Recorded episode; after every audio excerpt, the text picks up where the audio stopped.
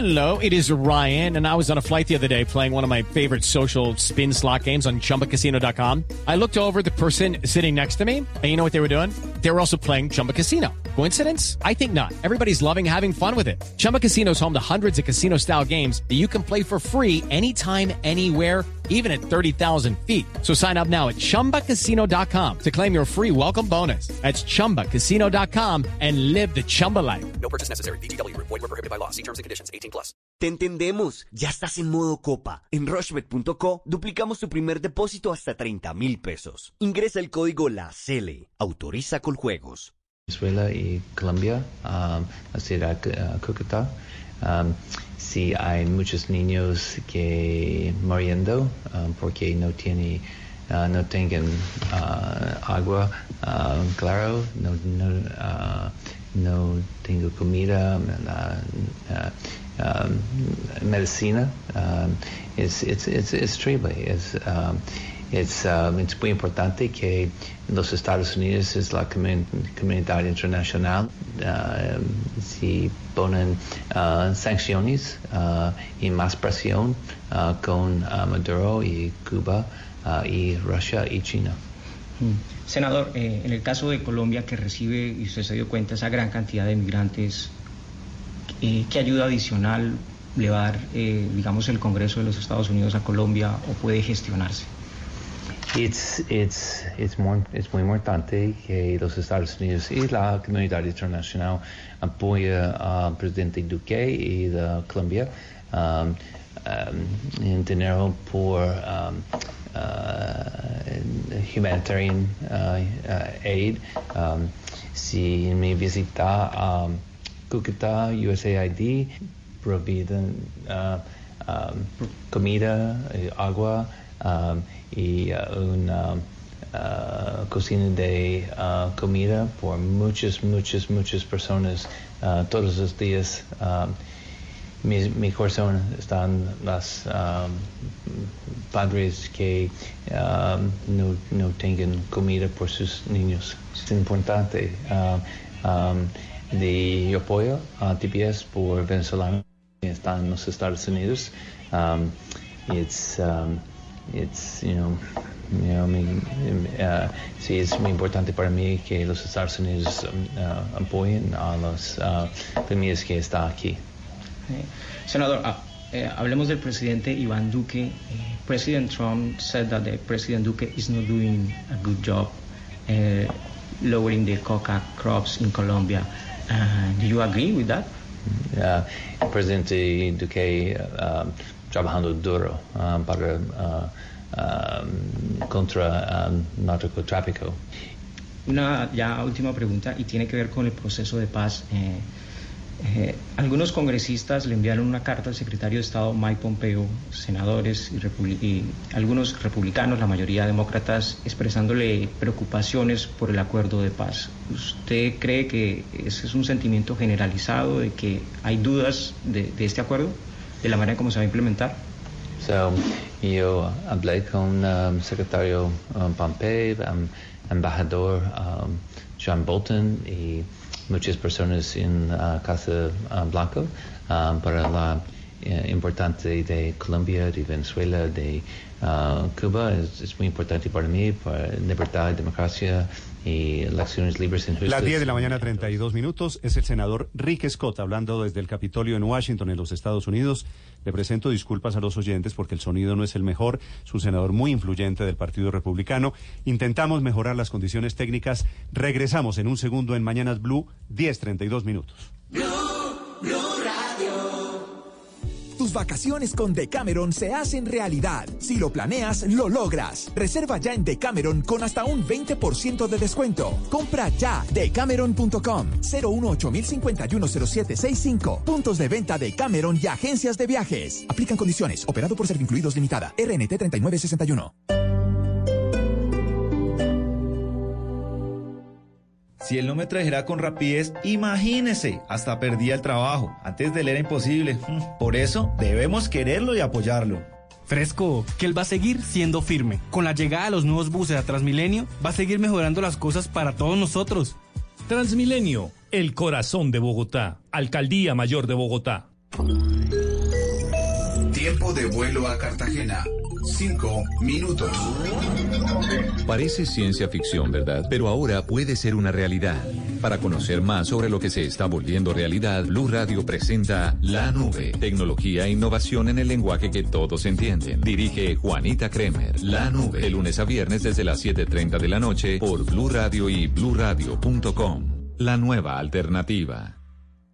Y sube a su carro Juan con un 442. Cuatro cervezas, cuatro aguardientes y dos rones. Arranca, va de lado a lado y comienza a esquivar un auto. Luego esquiva una moto. Al parecer no ve a un peatón. Está cabeceando, Carlos. Se quedó dormido. Se acerca el peatón. ¡Uy, no! En esta copa, haz tu mejor jugada. Si tomas alcohol, no manejes. Alcaldía de Bogotá.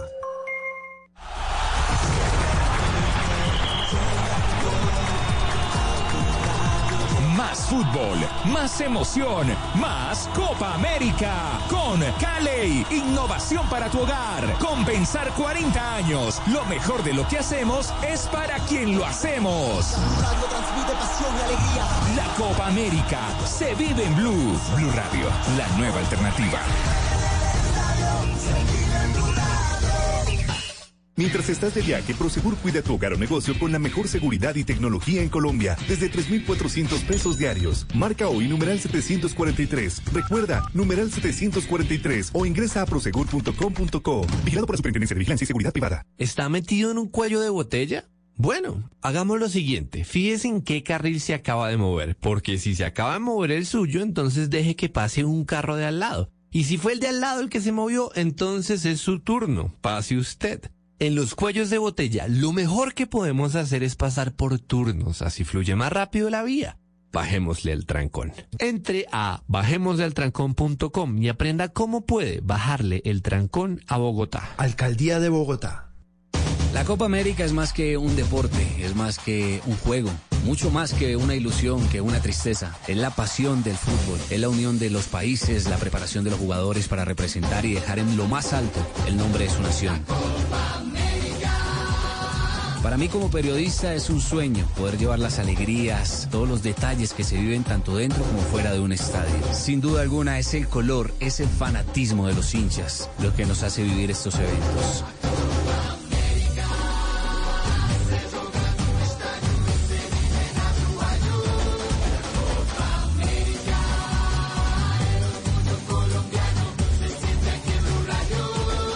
Soy Jonathan Sacchini, la Copa América se vive en Blue.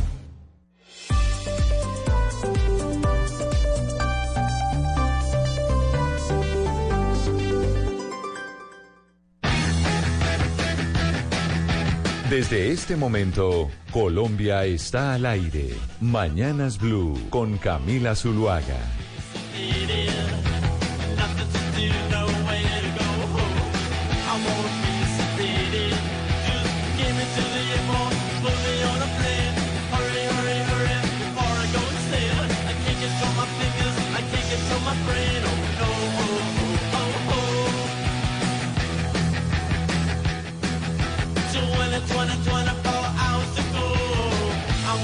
De la mañana, 36 minutos. Son las 10 de la mañana, 36 minutos. ¿Se acuerda, Pombo, cuando en las emisoras musicales daban la hora muchas veces que decían 10.36, 10 de la mañana con 36 minutos? Son las 10.36. ¿Se acuerda que en las emisoras musicales decían mucho la, eh, la hora? ¿Cómo va? Muy buenos Estamos- días, Camila. Muy, Muy buenos, buenos días, a los días. oyentes. ¿Cómo va todo? Sí, sí me acuerdo. eh, y uno siempre pensaba, o yo por lo menos pensaba, y es que será que no tiene más tema que dar la hora o qué? o, o es que le están No, es hablando gente como a los olvidadiza. Es, como- es para recordarle a los oyentes son ya las 10.37 de la mañana. Seguimos en Mañanas Blue hasta la una de la tarde. Empezamos todos los días a las 4 con Eduardo Hernández y llegamos hasta la una. Como ya saben ustedes, estamos presentes en Brasil, en la Copa América, todo el servicio informativo de deportes, todo el servicio de deportes está haciendo el cubrimiento minuto a minuto de lo que pasa aquí en la Copa América. Y hoy tenemos martes de versiones. Empezamos con música y queremos música de Brasil. Y Gonzalo, que es el encargado de la música, pues aquí esta no suena muy brasilera, suena en portugués, pero no brasilera. Hoy tenemos martes de versiones y aquí que estamos escuchando, don Gonzalo Lázari. Camila Zuluaga, estamos escuchando un clásico del punk de 1978, original de Los Ramones, I Wanna Be Sedated, y estamos escuchando esa canción original que los hizo tan famosos. Hay que recordar que Los Ramones en su momento marcaron la pauta del punk en Nueva York, mientras los eh, Sex Pistols marcaban la pauta en Inglaterra. Pero usted me pidió música de Brasil, porque usted está ya en Brasil, y quiero que escuche la versión en modo bossa nova de este clásico del punk.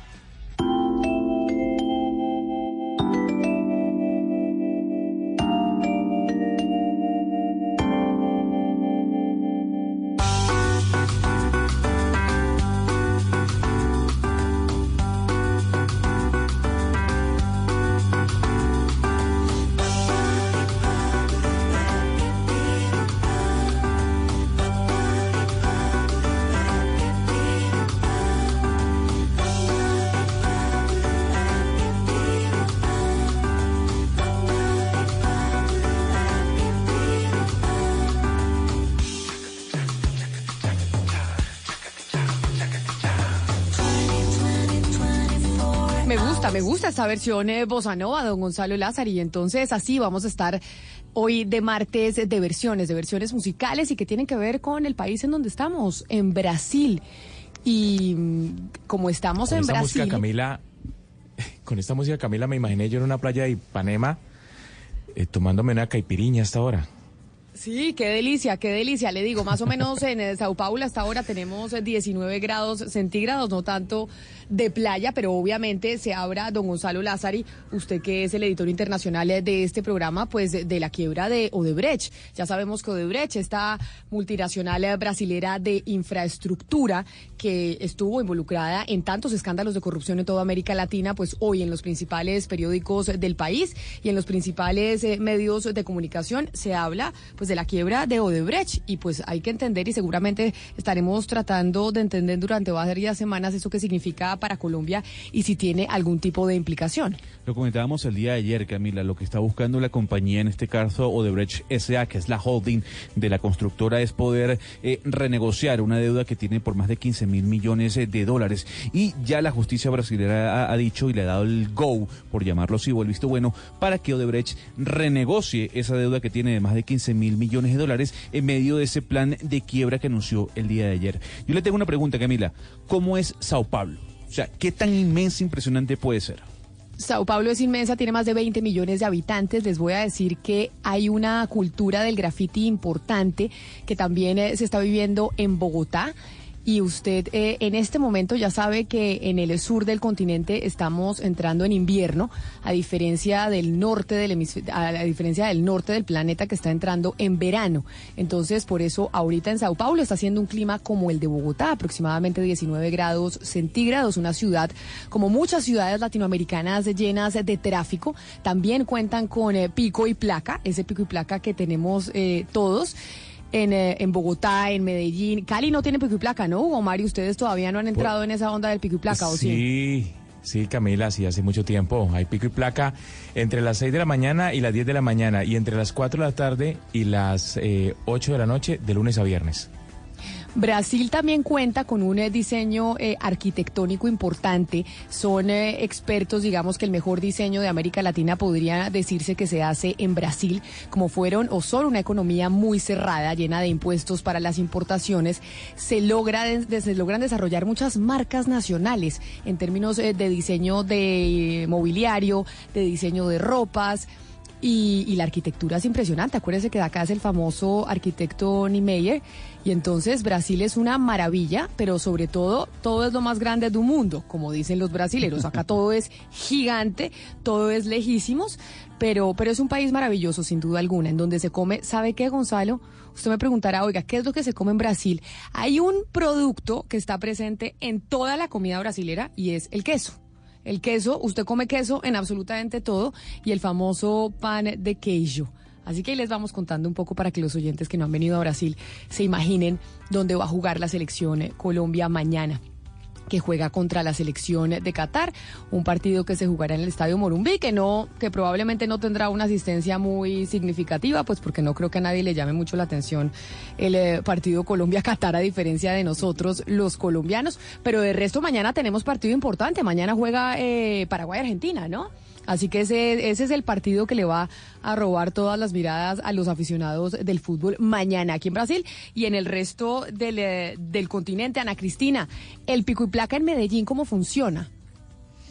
Hola Camila y buenos días a todos los oyentes. En, en Medellín el pico y placa funciona en temporada normal, es decir, en términos normales cuando no hay ninguna contingencia de lunes a viernes entre las 7 de la mañana y las ocho y media de la mañana y entre las cinco y media de la tarde y las 7 de la noche. Y estamos hablando del pico y placa, porque le estaba contando yo a Gonzalo que aquí en Brasil, como en las eh, y en Sao Paulo, como en las ciudades latinoamericanas, hay un trancón enorme y se buscan alternativas de transporte, se buscan alternativas para alivianar el tráfico y para que la gente no se demore tanto de su casa al trabajo. Pero asimismo, doctor Pombo, hay alternativas de transporte que se buscan y el pico y placa, por ejemplo, en Bogotá, cuando tuvimos, cuando tuvimos la alerta ambiental, también se hizo para, para ayudarle al medio ambiente y para ayudarle al clima, para ayudarle al cambio climático, para la contaminación. Y en medio de las medidas que se han venido tomando para, para la contaminación en el Plan Nacional de Desarrollo, se habló de incentivar por lo menos que para los próximos años en las principales ciudades del país los buses de transporte público sean eléctricos. En Colombia estamos tratando de incentivar el transporte eléctrico para ayudarle al medio ambiente. Sí, eh, el tema, el tema ambiental es un tema que está tocando. Esta es una lectura mía, pero creo que todos las podemos compartir fácilmente. Todos los sectores eh, de la sociedad y todos los debates. Eh, y por supuesto el transporte no se puede sustraer de ella. Eh, incluso yo recuerdo, estaba echando memoria mientras que usted me comentaba lo que me estaba diciendo, que en algún momento dado, cuando se habló de una medida transitoria, como lo venía haciendo el pico y placa, no se podía argumentar bajo el, eh, bajo eh, el argumento, perdón la redundancia, o bajo el fundamento eh, medioambiental o ecológico, toda vez que era una medida eminentemente transitoria. Pues resultó que la medida terminó siendo, como los impuestos transitorios, una medida absolutamente permanente y replicada en otras latitudes como en Medellín, en Cali y otras ciudades. Entonces me parece que el tema ambiental debe ser siempre un tema a considerar en toda ecuación argumentativa de política pública.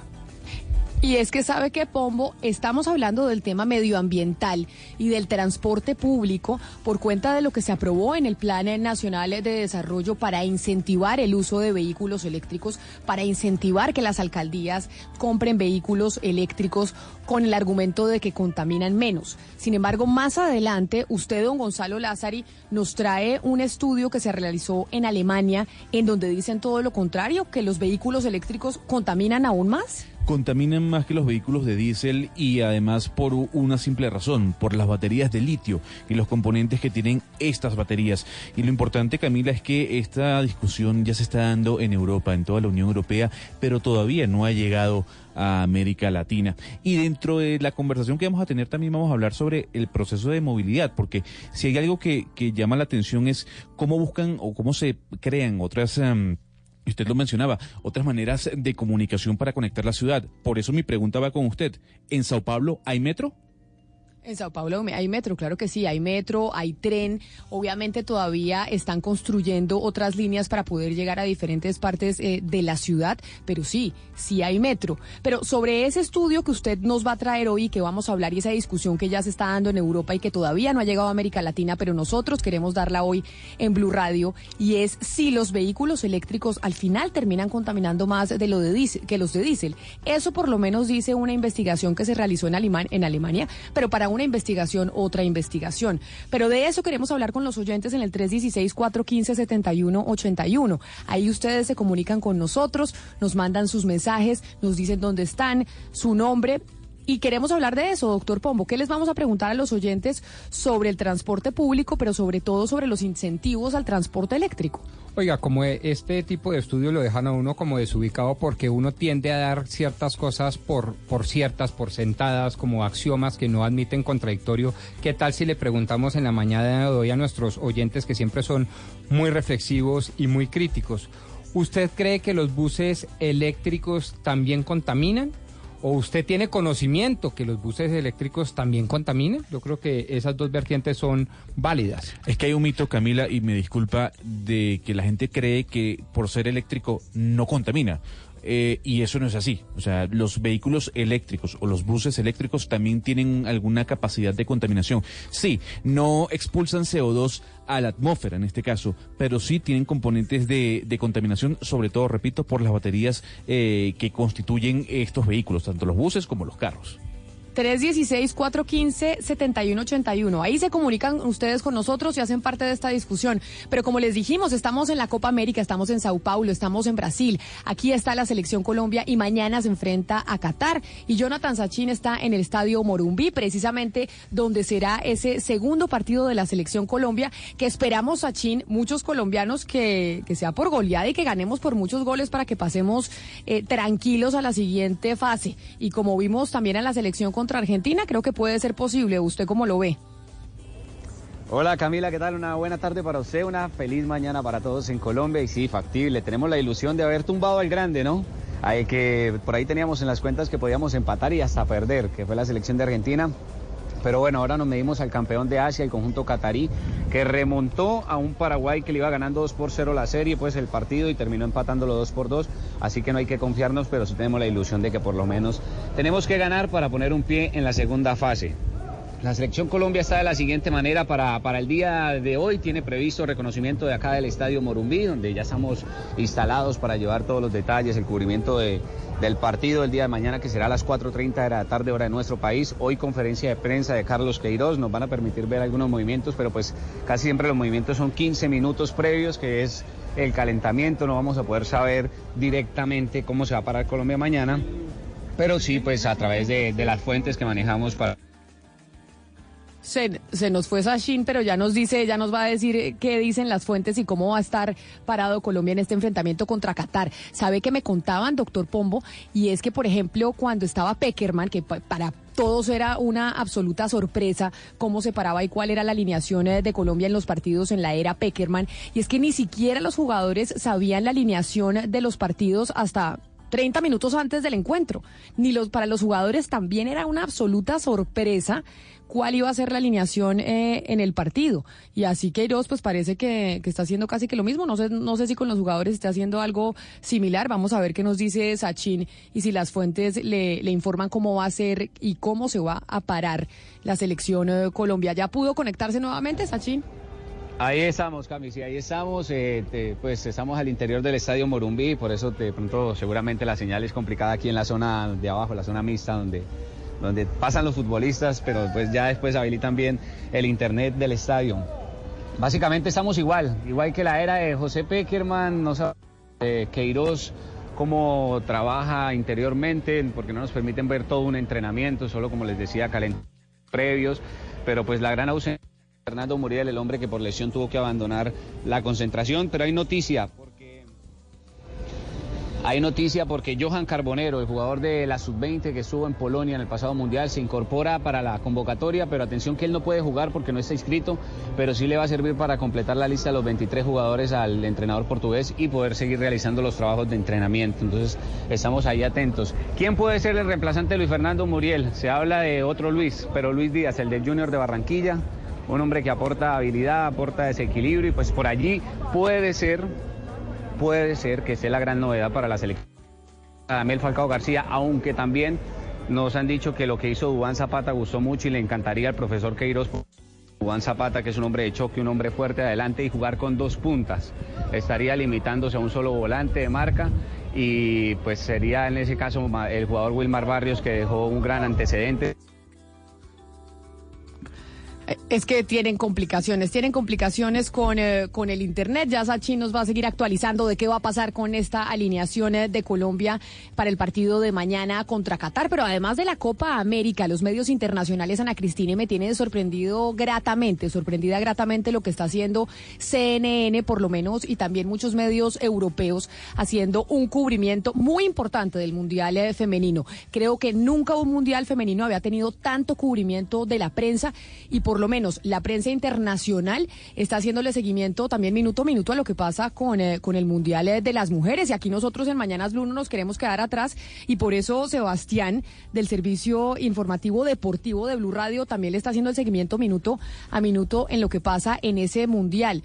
¿Ya en qué día vamos del Mundial, eh, Sebastián, y cuáles son las novedades de ese encuentro deportivo femenino que se está llevando a cabo en Francia? Tengo entendido que Jamaica ha sido una sorpresa y que dicen que está entrando en una nueva era del fútbol eh, glorioso femenino. Está bastante complicado. Hoy cierra Camila, un saludo para todos los oyentes. Hoy termina ya el grupo C.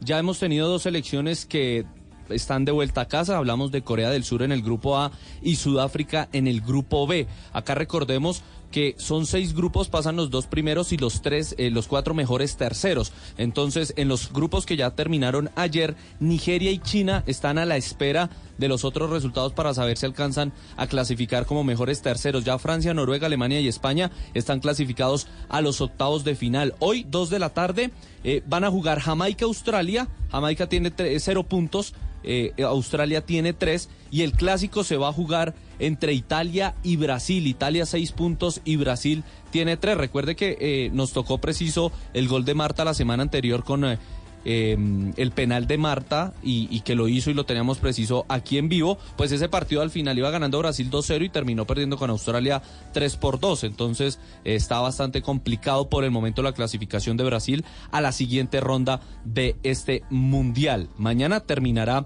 el grupo D y el día mm, jueves ya terminará la fase de grupos y quedarán listos los 16 equipos que jugarán los octavos de final. Ahora, Camila. ¿Hasta cuándo, hasta cuándo, perdóneme, Gonzalo, hasta cuándo va el Mundial femenino en Francia, Sebastián? Es decir, ¿cuándo se acaba este, este campeonato? Tenemos final de Copa América y final de Mundial Femenino el mismo día, domingo ¿El 7 mismo de día? julio. No puede ser, solo que a nosotros en Colombia nos va a tocar el partido un poco más temprano por, por la diferencia horaria que son de siete horas con, con Francia en este momento, seis Sí, o sí, sí, siete. siete. Quiere decir que vemos por la mañana fútbol femenino y por la noche el eh, domingo vemos final de la Copa América. Mira, acá estoy viendo la final es a las eh, 10 de la mañana, hora colombiana, la final de la Copa América es a las 3 de la tarde, entonces eh, no habría problema. Ahora sí lo interrumpí, Gonzalo. No, que también han surgido diferentes voces eh, luego de todo el boom que está viviendo el Mundial Femenino de Fútbol, que las mujeres futbolistas tienen que ganar lo mismo que los hombres. Y ya eso ya, ya es una exageración, ¿no? Que una mujer, con todo el respeto, gane lo mismo, por ejemplo, que Lionel Messi. Sí, por más eh, Marta que sea, sí, creo que no gana lo mismo que Neymar. Exactamente. A pesar de que es una excelente jugadora, pero en un futuro creo que no a mediano plazo podemos pensarlo en que sí pueden empezar a generar los mismos ingresos eh, un una jugadora de la selección de Estados Unidos a un jugador de la selección de los Estados Unidos, pero cada vez crece más este tema y le tengo una historia, Camila. Tenemos Colombia no está en el mundial, ¿no? En el mundial femenino.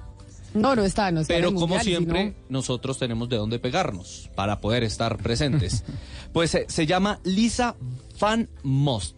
Juega con Holanda. Nació en Cali y a los pocos meses fue adoptada por unos padres de ese país, unos eh, ciudadanos de ese país. Tiene 25 ¿Cuántos años? años? A 25 años. Sí. Es que sabe que en una época en Colombia sí hubo muchos eh, holandeses y europeos que vinieron, Ana Cristina, a adoptar niños a Colombia, pero hay varias historias de colombianos que fueron adoptados por padres holandeses y que hoy están viviendo en Holanda y que han venido a buscar a sus familias aquí en, eh, aquí en Colombia. Sí, Camila, pero mm, también eh, comentemos algo de lo que dice Gonzalo, que obviamente eh, sobre los salarios de las mujeres en el fútbol, pues no se puede comparar una actividad, un mundial que se está llevando a cabo desde 1991, Camila, con un mundial que se está llevando hace tantos años como el Mundial de Hombres. Por supuesto, es un lugar eh, que se ha ido ganando y que nosotros tampoco podemos eh, encasillar en que solamente los hombres se pueden ganar ese rol. Los, ya vimos que el rol no es eh, asignado, sino que es un rol que se puede ganar perfectamente y que los salarios en un futuro eh, se pueden eh, equiparar. No, Y bueno, pero Ana es- Cristina, ahí sí le voy a decir algo, no se trata del Mundial, se trata de lo que genere la polémica o lo que genere una figura como Lionel Messi. Usted pone a Lionel Messi en un estadio y le aseguro que trae mucho más gente que cualquier futbolista que está ahorita en el Mundial. O sea, de, de eso no hay duda. O un Neymar Sí, o... pues sí, o- claro. Eh, Gonzalo, usted me está diciendo algo que es obvio, pero pues pero- es obvio por la historia del fútbol, por Claro, la historia del eso. fútbol masculino y el femenino. Pero por eso, Entonces el- hay que dejar que el fútbol femenino escriba su propia historia y en el momento que escriba su historia, pues ya sí se puede equiparar. En este momento, por supuesto que es eh, es un absurdo, pues por el- la misma la misma mecánica del mercado, la forma en que funciona el mercado de- del, del deporte y la historia del fútbol. Pero saben que precisamente creo yo que ahí está el gran debate, por lo menos el debate filosófico, y cito la cita. Si ustedes leen el libro de Justicia de Michael Sandel, que tantas veces yo he traído a esta mesa, eh, uno de los debates que se suscitó por allá a finales de la década de los 70 era si, eh, si precisamente se podía considerar una sociedad justa como la norteamericana, en donde existía Larry Bird, un jugador de baloncesto que ganaba más de 300 veces lo que podría ganarse su compañero de equipo o 3.000 veces lo que podía ganar un eh, norteamericano promedio. Y básicamente eh, la filosofía política entra a mediar en ese debate porque unos como ustedes muy liberales dicen que no, que es el mercado el que debe determinar el valor de los salarios independientemente de consideraciones objetivas como la raza, el género o incluso la actividad profesional que se desempeña. Y hay otros mucho más socialdemócratas que dicen que no, que para eso tenemos un Estado, un Estado intervencionista, un Estado que debe entrar a regular eh, los salarios y no el mercado. Y que es absolutamente Pero- injusto que una persona, ridículo, ¿no? pues estoy diciendo las, eh, la- las tendencias para que No, ustedes yo le- que ustedes partieron de una obviedad y yo creo que no, No, hay la obviedad, no, no, la, la obviedad parte desde el punto de vista de las Es de la mujeres que hoy, que- que las mujeres hoy en día, un grupo de mujeres se está diciendo que las mujeres futbolistas tienen que ganar lo mismo que los hombres. Pues se está demandando. Es más, Sergio Muñoz Bata, si ustedes leyeron la columna de hoy que dice igualdad de género en el fútbol, pues pone eh, eh, ese tema eh, sobre el tapete y dice, es que las mujeres norteamericanas, las futbolistas, están demandando ante las altas cortes de los Estados Unidos y de pronto la ganan. Sí, y entonces el debate filosófico entra en juego pero- porque es muy útil. Pero el tema no es de, de Estado, de, de políticas de Estado, ni, ni, ni es el Estado el que tiene que regular los salarios de hombres y mujeres que practican una disciplina. El tema sin duda es de mercado. Es que usted no puede comparar lo que mueve Lionel Messi Claro. y su equipo el Barça, la cantidad de hinchas que lleva un estadio, la cantidad de camisetas que vende, lo que cobra por derechos de transmisión el equipo de Lionel Messi, lo que vende en camisetas. O sea, es que estamos hablando de celebridades del deporte La- que mueven muchos miles de millones de dólares. Cuando las mujeres la en el mejor- fútbol muevan esa cantidad de espectadores, de publicidad y demás ventas, pues seguramente van a ganar lo mismo que Messi o seguramente más. Hugo Mario, la mejor futbolista del mundo entiendo que es la brasileña Marta, ¿no? Marta. Sí. Eh, bueno, Marta habría que ver en este caso, eh, obviamente que de lo, lo que lo que dice Ana Cristina es totalmente cierto. Digamos, estamos hablando de momentos distintos. El fútbol seguramente en un futuro, el fútbol femenino va a ganar mucho más espacio, pero hoy en día, por ejemplo, las dos figuras no son comparables desde el punto de vista comercial, desde el punto de vista de empresas. Es decir, la empresa Leonel Messi y la empresa Marta mueven distinta cantidad de dinero. Messi es una fábrica de hacer plata en todo sentido. Y seguramente Marta también vende muchas camisetas y vende muchos productos a los que ella le hace publicidad. Pero la, el, el- el margen es, es completamente, y no, no, no tiene comparación en lo que tiene que ver con la cantidad de dinero que mueven unos y otros. Hoy, en el futuro seguramente las cosas pueden cambiar, pero hoy no. Interrumpi- interrumpimos a Sebastián con, eh, con el debate de los sueldos que evidentemente se está dando, pero usted nos tenía una historia de una jugadora que nació en Colombia, que hoy juega con la selección de Holanda, pero nosotros entonces nos pegamos y decimos Holanda es Colombia en el. Mundial eh, Femenino, Sebastián. Sí, mire, entonces le decía, se llama Lisa Van Most, juega en el Ajax, es defensora central, nació en Cali en 1993, a los pocos meses fue adoptada por eh, padres de ese país y se dedicó al fútbol. Y es, está jugando con la selección de Holanda este campeonato del mundo. Ha jugado los dos partidos ante Nueva Zelanda, ganaron 1 por 0 y luego ante Camerún, donde ganaron 3 por 1. Juegan el día 20 de junio, o sea, el jueves, su último partido ante Canadá y ya están clasificadas a los octavos de final, pero entonces Holanda con Lisa Van Most es eh, Colombia en este mundial femenino, la cuota. Sebastián, y una última pregunta. ¿En dónde se pueden ver los partidos en Colombia quienes nos están escuchando y quieren ver el fútbol femenino? Saber de qué estamos hablando. Involucrarse ahora en, eh, en este deporte con las mujeres. ¿En dónde pueden ver los encuentros? Caracol Televisión HD2. Caracol Televisión HD2, ahí estamos eh, transmitiendo el Mundial de Fútbol Femenino que se lleva a cabo en Francia. Y nosotros estamos también presentes en Brasil, estamos en este momento en Sao Paulo. Mañana se enfrenta la selección Colombia contra Qatar y a ver si logramos una mejor comunicación eh, con Sachin, que yo sé que usted está ahí en el Estadio Morumbí y por cuenta de su, local, de, de su ubicación es a veces difícil la comunicación. Pero entonces, ¿cuál es la posible nómina, Sachin? Cami, otra vez estamos de vuelta. La hemos sufrido aquí en los estadios de Brasil, algo a diferencia de que pasa en los, en los nuestros, por lo menos en los principales, porque la hemos sufrido por el tema de internet, hemos tenido muchas fallas. Pero bueno, me la voy a jugar con mi once. Atención pues, a ver si les gusta. David Ospina, guardameta. Si se mantiene, sería él el hombre que repite el fijo. Estefan Medina, Jerry Mina, Davinson Sánchez, William Tecillo, Wilmar Barrios, Juan Guillermo Cuadrado, Mateo Zuribe. Novedad, ingresaría, creo yo que va a ingresar, sería Roger Martínez por Luis Fernando Muriel, James Rodríguez y el Tigre Radamel Falcao García. Para mí, estos son los 11 para enfrentar mañana a las 4 de la tarde al equipo de Qatar. Es una buena copa, hasta el momento lo que hemos vivido en promedio de goles, 17 goles en 6 partidos, estamos hablando del 2.85 más o menos. Entonces es una buena cifra la, la, que hemos tenido. Eso sí no se ha reflejado en la asistencia porque está muy costosa la boletería y por eso es que hemos visto unos estadios vacíos. También la pusieron, por ejemplo, el juego de Qatar contra Paraguay en un mítico estadio como es el Maracaná, un estadio para más de 70 mil personas que ingresaron cerca de 20 mil. Entonces también la organización no ha estado como acorde con, con el tema.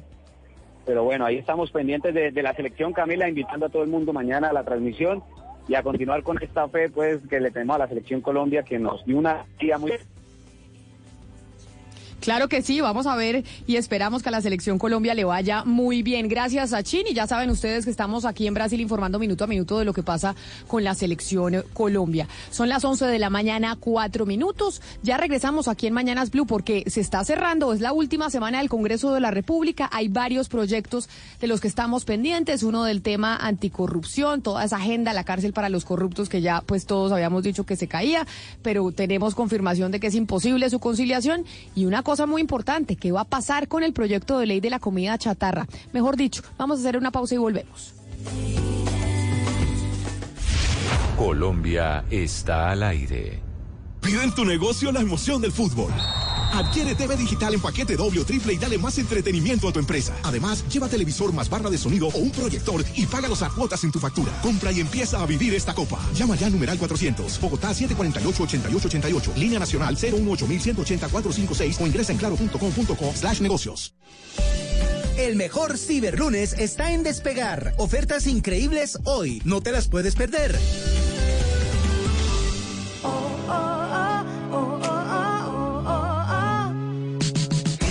Viaje en mente? Aprovecha el Cyberlunes en Despegar. Compra tu vuelo paquete y te regalamos 150 mil pesos para tu próxima compra, exclusivo desde la app de Despegar. Esta y más ofertas las encuentras en Cyberlunes de Despegar. Despegar, vivir viajando. Válido del 17 al 18 de junio de 2019. Compra mínima de 400 mil pesos. Aplica para Origen Colombia. Ver condiciones de la oferta en la aplicación móvil de Despegar. Está prohibido el turismo sexual de menores. Ley 679 de 2001. Registro Nacional de Turismo número 31460. Estás escuchando Blue Radio y bluradio.com. De un punto al otro. De un punto al otro. Voces que recorren el país. Colombia está al aire. Close your eyes and I'll kiss you. Tomorrow I'll miss you. Remember I'll always be true.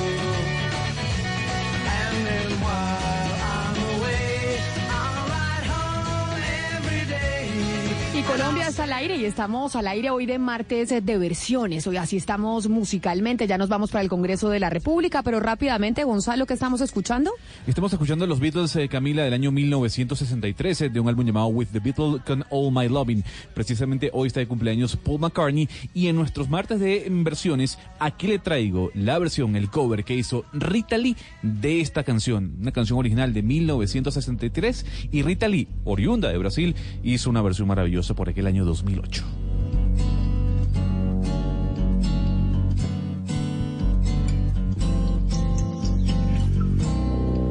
Close your eyes and I'll kiss you. Tomorrow I'll miss you. Remember, I'll always be true. And then what? Música que nos trae mucha calma. La bossa siempre nos trae calma, ¿no, Gonzalo? Podríamos decir que le ayuda a uno a pensar, como dice don Hugo Mario, que se trasladó a una playa de Río de Janeiro, que se trasladó a Ipanema o a Leblon o alguna playa en Río de Janeiro. Nos trasladamos con esta música que nos que nos calma, ¿no? Podríamos decir que sí o para esa para eso está hecha podría ser. Sí, yo creo que es, es una es una un, un género musical más allá mm, de, de ser muy tranquilo, también de ser muy sensual. Yo creo que junto con el jazz son de esos dos géneros musicales que a uno primero lo ponen tranquilo, le bajan de mood y también puede generar algún tipo de sensación sensual. ¿Por qué no? Ah, bueno, pero esta necesitamos es tranquilidad, no sensualidad, para irnos para el Congreso de la República, en donde está Kenneth Torres, porque finalmente el presidente de, la Cámara, el señor Chacón, del Partido Liberal, eh, confirmó lo que veníamos sospechando muchos, que el tema de la cárcel para los corruptos se cae y no hay posibilidad de conciliación. Kenneth. Eh, así es, Camila, pues hace pocos minutos el presidente de la Cámara de Representantes, Alejandro Carlos Chacón, dice que es muy difícil la conciliación del proyecto de ley anticorrupción, pues que buscaba eliminar la casa de cárcel para las personas que son corruptas por falta de tiempo. Dice que el- hasta el día de hoy, hasta a esta hora, que todavía no le ha llegado el texto que fue votado en las últimas horas en el Senado y que dice que si se hace el día de hoy y se hace el día de mañana, probablemente se haría, pero hasta que no haya ese texto no se podría escoger las personas que sean los conciliadores para posteriormente pues hacer el, to- todo el trámite en la corporación.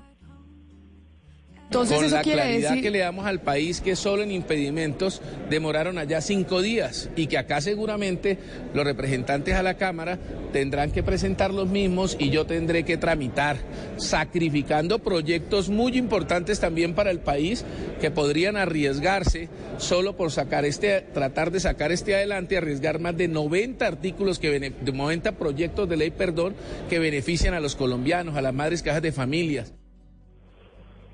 Pues ha dicho el doctor Chacón que va a hacer todo lo necesario, que va a correr, pero que ve muy difícil esa conciliación de este importante proyecto de ley que fue aprobado en la- el Senado de la Cámara de Representantes, en el Senado. Net, pero venga, preguntamos dónde está la bolita. Acá hubo, pa- para hacer historia y para contarle a los oyentes lo siguiente, y es, acá tuvimos, doctor Pombo, la consulta anticorrupción, que no alcanzó los votos suficientes para poder eh, pasar y volverse, pues digamos, como ley de la República, pero obtuvo casi 12 millones de votos, ¿estamos de acuerdo? Así es. 12 millones de votos. Dentro de esos puntos de la consulta anticorrupción existía la cárcel para los corruptos. Como, la, como los 12, mill- casi 12 millones de votos fueron un mensaje político importante de la ciudadanía a la, al gobierno y al Congreso, en su momento el presidente Iván Duque dijo que se comprometía con tramitar algunos de esos puntos de la consulta anticorrupción en el Congreso de la República y se logró algo muy importante, que todos los partidos, sin importar su ideología, se unieran en torno a eso en ese momento. Así es, Camila. Y eh, lo más importante del tema es que, pues a mi modo de ver desde el punto de vista del trámite legislativo, es que teniendo un Congreso bicameral se pueden presentar circunstancias como la que estamos viviendo o, en mi criterio, padeciendo hoy. Y es que a pesar de una formalidad hacia el público, hacia el pueblo colombiano, de que sí vamos a apoyar una serie de iniciativas que tiendan a disminuir notablemente el fenómeno de la corrupción, sobre todo en temas administrativos y públicos, pues encontramos que el Senado se opone y por trámites, eh, pues obviamente eh, eh, evita que dentro de la misma legislatura se aprueben este tipo de iniciativas que a mi juicio son muy importantes. Pero mire, acá Kenneth, para que usted nos explique, esto ya salió en Senado y entonces ahora le toca el turno a la Cámara de Representantes. Lo que le escuché a Chacón decir es que ellos tienen que tramitar unos impedimentos que en el Senado de la República se demoraron cinco días tramitando esos impedimentos. Si usted escucha, por ejemplo, declaraciones del presidente del Senado, el señor Ernesto Macías del Centro Democrático, dice allá en la Cámara sí podrían votar en bloque los impedimentos y votarlos supremamente rápido. Chacón no quiere votar los impedimentos rápido porque dice yo sí tengo que hacerlo rápido y en el Senado sí se tomaron el tiempo que quisieron. Sí, así es. Él dice que si eh, va a votar los, impedimentos, los va a hacer, sería uno por uno. Si no dijo que lo haría en caso de de tres impedimentos y se estipula, se, se, se ha hecho como un sondeo que serán aproximadamente entre unos eh, 60 y 80 eh, representantes que se habían declarado eh, con algún tipo de impedimento, pero pues tendría que ser la misma plenaria de la Cámara quien decide si sí o no están impedidos para votar esa conciliación. Pero, ¿y por qué razón, si lo puede hacer rápido Chacón, el eh, senador Chacón, presidente de la Cámara, decide no hacerlo de, de manera expedita? Como dijo, según entiendo, dijo el presidente del Senado, el señor Macías, que sí lo podían hacer. Pues él ha dicho que tendría que analizarse caso por caso. En el Senado se demoraron cinco días porque se analizaron cada uno de los casos de cada uno de los senadores y se demoraron pues aproximadamente cuatro o cinco días. Y él dice que quiere hacer lo mismo acá, que se quiere analizar perfectamente y que después no vaya a haber algún impedimento o se va a declarar inconstitucional ese trabajo, ese proceso, ese proyecto de ley que está debatiendo en el Senado. ¿Se da, cuen- ¿Se da cuenta, Oscar, cómo se pasan la bolita de un lado al otro? Lo que pasa es que en el Congreso de la República no querían aprobar la cárcel para corruptos, que uno pensaría que es lo más lógico, que si usted está condenado por un escándalo de corrupción, pues se vaya preso. Y entonces acá dice Chaco- dice el eh, presidente del- de, la Cámara de Representantes, el doctor Chacón, que no, que como en el Senado se demoraron con los impedimentos, pues que él se va a demorar también y al final eso se va a hundir y porque no se va a alcanzar. Claro, Camila, pero mire usted que le sirve, ese atajo le sirve para, para hundir de las cosas rescatables de este proyecto, ¿no? Que es la casa por cárcel para los corruptos. Pero efectivamente el doctor Chacón cuando dice que los impedimentos tienen que, tienen que votarse o argumentarse individualmente, pues no le falta razón. Porque realmente votar impedimentos en bloque es, es muy particular, digamos, porque cada uno tiene que presentar su impedimento. Es Sí, particularísima pero, su- su- pero, mucha- su pero diferencia. muchas veces en el Congreso de la República usan los Claro. impedimentos para dilatar y dilatar y dilatar y que se terminen cayendo los proyectos. En este caso, Así es. uno de los puntos con los que se han comprometido todos los partidos políticos y es la cárcel para los corruptos. Es como absurdo pensar en eso, doctor Pombo, pensar en cárcel para los corruptos, que era uno de los puntos de la consulta anticorrupción. ¿Es, un- es como muy traído de los cabellos? No, para nada. Eh, digamos que cárcel para los corruptos siempre ha existido. Aquí la precisión importante es decir que no puedan existir ciertos beneficios como la O sea, no haya por casa por cárcel. Exactamente. Entonces, cárcel para los corruptos siempre y seguirá esa y esa es la regla. Ahora, que se deban establecer o permitir unos beneficios para aquellos corruptos de ¿cómo, cómo es que llaman? Los corruptos de cuello blanco, pues es decir, los corruptos que provienen del establecimiento político, pues es lo que se quiere evitar. Entre otras cosas para mandar un mensaje ético a la sociedad y es que quienes deben dar más ejemplo sean los primeros que purguen cárcel en los centros carcelarios y no en sus cárceles, eh, perdón, en sus casas o en sus fincas o en guarniciones militares. Entonces el, el Rodrigo. Proyecto tenía un componente ético, de mensaje ético muy importante y pues por todas estas tramitologías que a mi juicio pues obviamente serían esencialmente subsanables, pues seguramente no vamos a alcanzar a aprobar este importante proyecto de ley. No, es, una verdadera lástima, Camila. Es una pena que el único punto de la consulta anticorrupción que votamos muchos colombianos, que logró sobrevivir a estas discusiones en el Congreso de la República, se esté hundiendo. Yo, yo le recuerdo, Camila, que 11 millones de ciudadanos salieron a las urnas a votar para que justamente los corruptos no pagaran eh, casa por cárcel, sino que fueran a una prisión cuando fueran condenados. Mario, Pero parece que en el Mario. Congreso no se entendió el mensaje.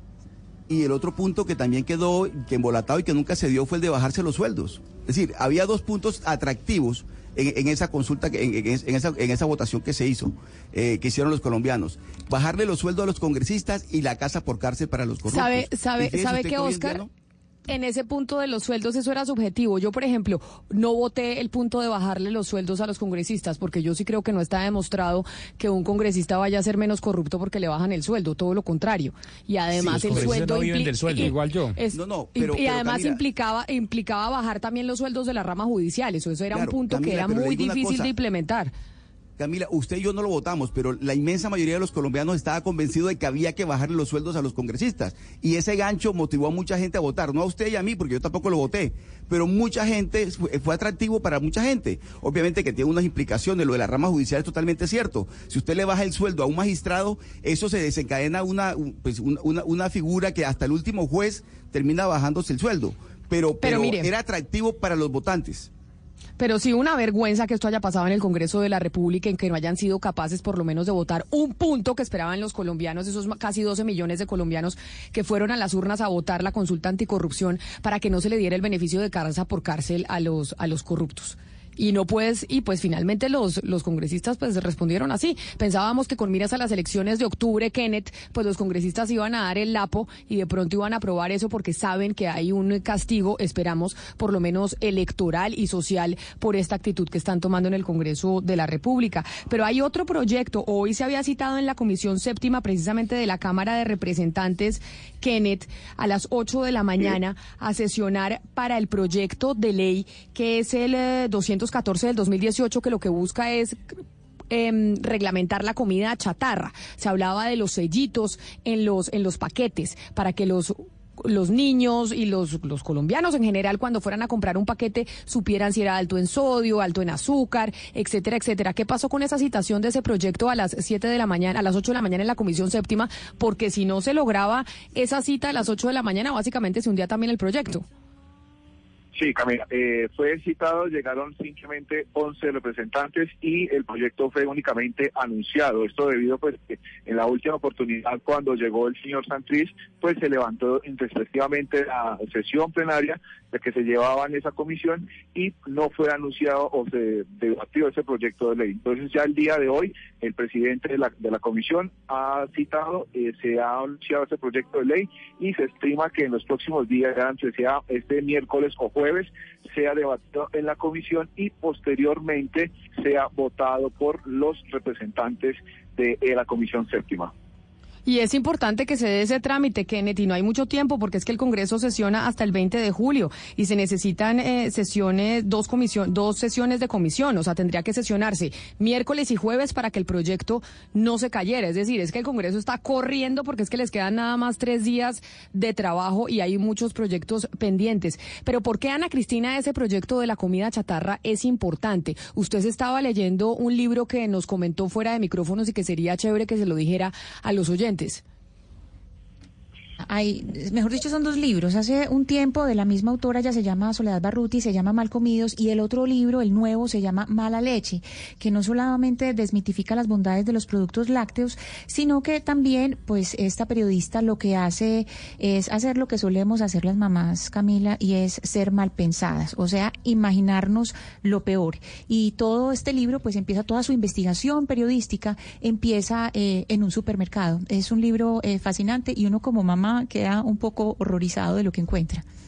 Pues precisamente la autora de ese libro, Soledad Barruti, Mala Leche, este libro que habla de la alimentación en el mundo y los productos que estamos comiendo y que estamos encontrando en, eh, en los supermercados, está con nosotros en la línea. Soledad, bienvenida a Mañanas Blue, qué placer tenerla con nosotros.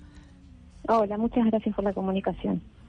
Nosotros, como nos pudo escuchar, estamos terminando agenda legislativa y hay un proyecto que, está, eh, que se está tramitando desde hace algún tiempo, o por lo menos se está intentando que se tramite para lograr que los paquetes y, la, y, los, y los productos que encuentra uno en los supermercados, en las tiendas, pues, tenga, pues tengan unos sellitos que le digan a uno si son altos en azúcar, si son altos en sodio, qué, qué cantidad de grasa tienen, etcétera, etcétera. Y por eso nos pareció importante llamarla a usted porque usted ha venido haciendo una investigación eh, sobre el tema. Y en este libro, Mala Leche, y en esta investigación, ¿qué fue lo que usted se encontró? Que básicamente estamos, que lo que nos estamos comprando y comiendo es un veneno para la salud.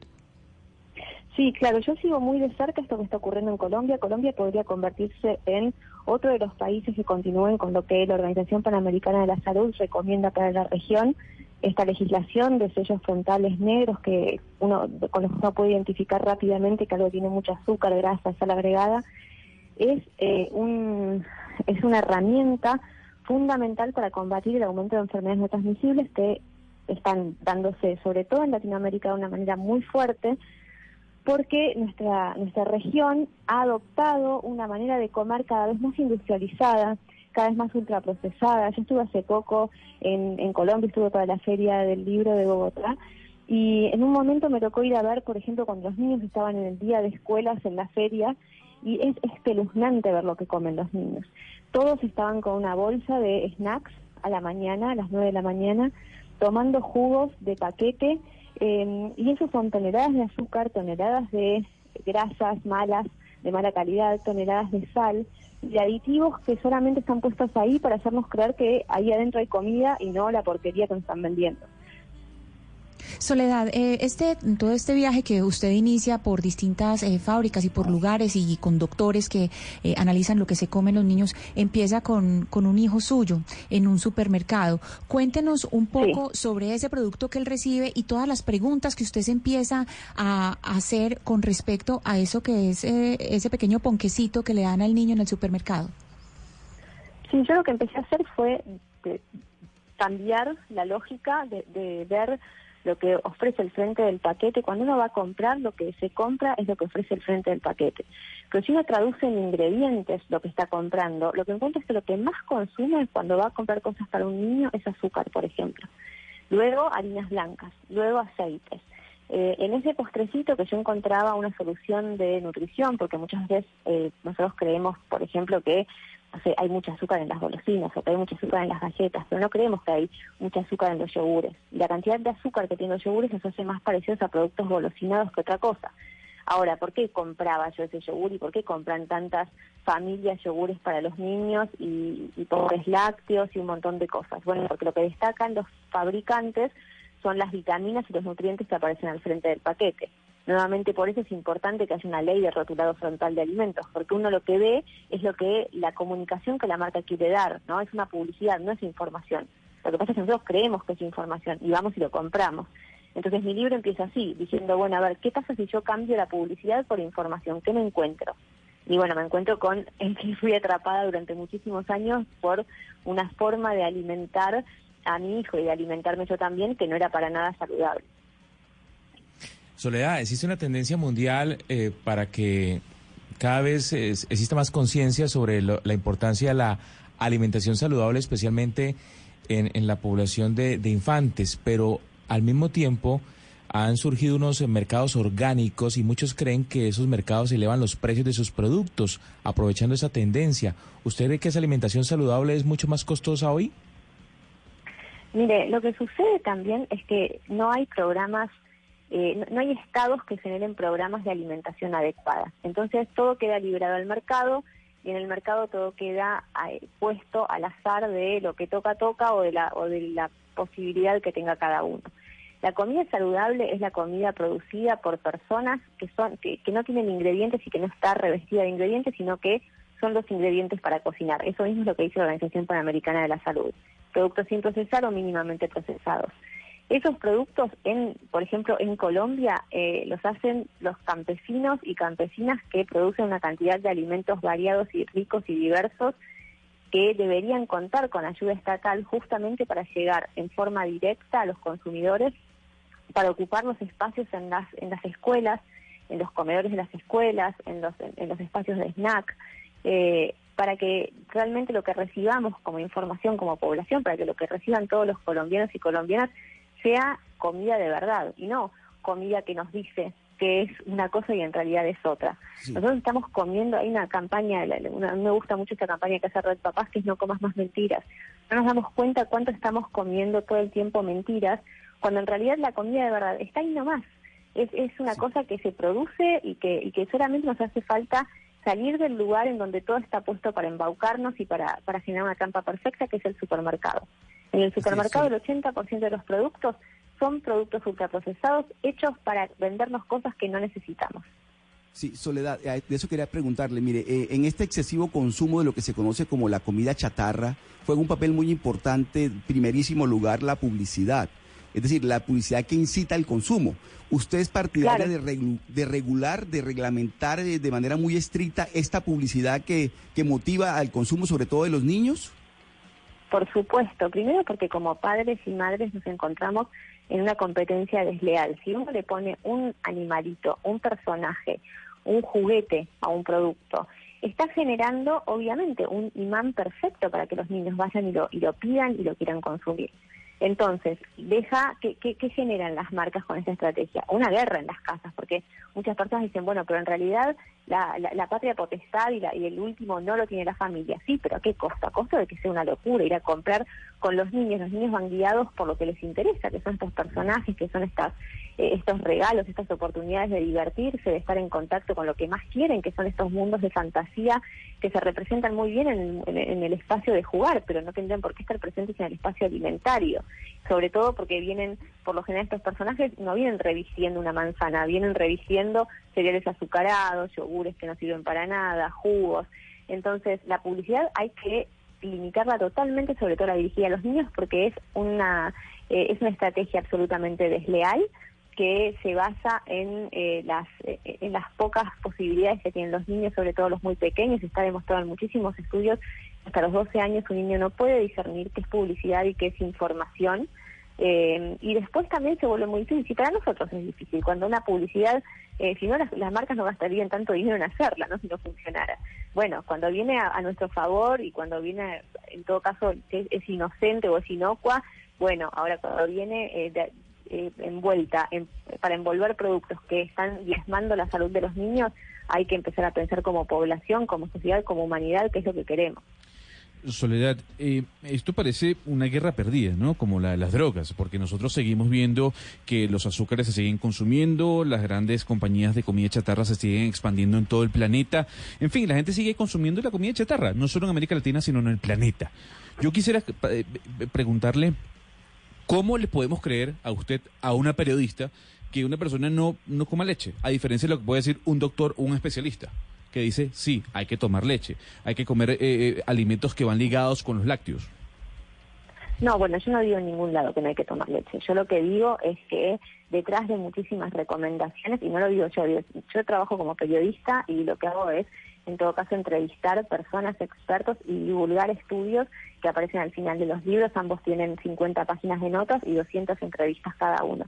Eh, entonces yo lo que hago es recopilar la información que muestra que muchísimas de las recomendaciones nutricionales que creemos que son evidencia científica, en realidad no es más que acuerdos entre gobiernos e- y distintas industrias. Las porciones de lácteos son una de las más claras, o sea, se obliga a las personas a consumir lácteos en busca de un calcio que está en un montón de otros alimentos. No soy yo la que lo dice, sino que hay cada vez más institutos en el mundo de salud que reconocen eso mismo y que dicen a las personas no hace falta consumir lácteos nada más para consumir calcio. Y de hecho, si lo que van a consumir son bebidas azucaradas lácteas, eh, quesos llenos de sal y demás, buscan realmente el calcio en otros lados porque no se están haciendo ningún favor. Harvard, el Instituto de Nutrición de Harvard lo dice, las nuevas eh, las nuevas guías alimentarias de Canadá para la población lo dice, o sea, lo que muestran es que las personas con una alimentación variada, fresca y de calidad pueden acceder a todos los nutrientes. Luego, las industrias, por supuesto, son muy fuertes, entonces nos parece que, por ejemplo, hay que desayunar cereales hay que tomar una chocolatada. En todas estas cosas que, que, que hoy en día pareciera que están ahí em, casi incuestionables, en realidad se basan en un camino que hay que desandar muchísimo, que tiene que ver con la presión comercial de un sector que necesita crecer a costa nuestra. ¿Y en dónde se ve esto de la manera más grave? En algo que Colombia está padeciendo de una forma terrible, que es la lactancia materna. La fórmula y la, la- industria de, de la lata eh, de la leche en lata, de la leche artificial, eh, ha crecido tanto que Colombia pasó a ser uno de los países que está eh, revirtiendo sus estadísticas, como que iban iban subiendo las estadísticas de lactancia y ahora van retrocediendo nuevamente. ¿Y eso por qué? Sí, Porque la Soledad, eh, publicidad funciona, porque tiene inter... Pre- precisamente nosotros dedicamos hace muy poco un programa a la leche materna, eh, por eso que usted está señalando en este momento. Y dentro de lo que usted escribe en, en su ensayo crónica, su libro es está entre el ensayo y la crónica, eh, hay algo que, que queda muy claro y es que hay una estrategia puntual dirigida a los niños entre 0 y 5 años cuando está ese momento de, la recompensa, estimu- estimulación recompensa. Quisiera que nos contara un poco sobre experiencias exitosas en el mundo de campañas que trabajen en contra de, de la comida chatarra para que nosotros podamos aprender. Bueno, primero pensando que la, la, la alimentación, la mala alimentación comienza realmente cuando se desplaza sin ninguna necesidad de lactancia materna. Hay países que han hecho muchísimo por, por aumentar eh, la lactancia materna, primero prohibiendo la publicidad y haciendo un- una clara distinción entre lo que es eh, publicidad y lo que es información científica verídica, ¿no? Eh, Brasil, por ejemplo, ha hecho mucho al respecto, Chile ha hecho muchísimo al respecto. Eh, Chile es otro país que eh, estamos siguiendo y copiando en cuanto a la legislación que tomó luego para eh, rotular los, los alimentos chatarra. Lo que hay que tener en cuenta es que cuando, cuando las empresas, cuando las marcas venden estos productos comestibles destinados a niños, se basan en eh, una gran vulnerabilidad nuestra como adultos. ¿no? Nosotros no sabemos qué debiera comer un niño. Pareciera que los niños son una especie aparte y hay que alimentar de una manera particular. Entonces, toda la, toda la artillería está puesta ahí, porque es la mejor manera de eh, generar las necesidades que no teníamos, o sea, lo, lo- vienen a consolar miedos eh, en base a, a- a Sí. problemas que no existían, pero que no importa, están muy bien articulados. Eh, entonces, empezar a ponerles un límite a eso es la mejor manera de, de ganar. Eh, Chile, la verdad es que ha hecho bastante con esta ley que pone rotulados frontales en los paquetes, que limita la publicidad, que limita la- el, el expendio de comida chatarra en las escuelas y en los entornos escolares. Eh, es, un, eh, es un país que fue seguido por Perú y luego por Uruguay y hacia donde deberíamos ir realmente todos los países y es algo que los periodistas debemos comunicar muy fuertemente. ¿no? Hoy en día las personas tienen negado el derecho al acceso a la información. Pues por eso queríamos llamarla a usted, Soledad, porque sabemos que este proyecto se está discutiendo en el Congreso de la República y es menester que empiecen a discutirlo pues ya, porque si no se va a hundir y como tenemos Congreso hasta el jueves 20 de junio, si no lo, no lo hacen ya, como nos lo decía Kenneth, es que el proyecto se hunde y por eso nos parecía importante hablar con usted como autora de este libro Mala Leche y conocedora de estos proyectos en América Latina. Mil gracias, Soledad Barruti, por haber estado con nosotros hoy aquí en Mañanas Blue. Muchísimas gracias. Hasta luego. Tengan un lindo día. De un punto al otro. De un punto al otro. Voces que recorren el país. Colombia está al aire.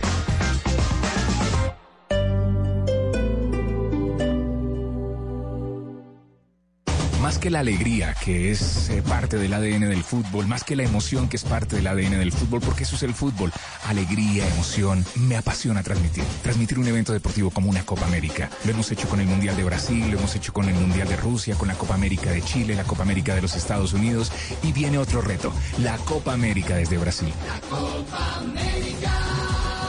Porque me apasiona a través de los micrófonos de Blue Radio llevar las emociones, las alegrías, contar qué está pasando en este evento, estar detrás de las elecciones, de los jugadores, estar muy atentos como lo hemos hecho en Blue Radio desde el principio, desde su primer día.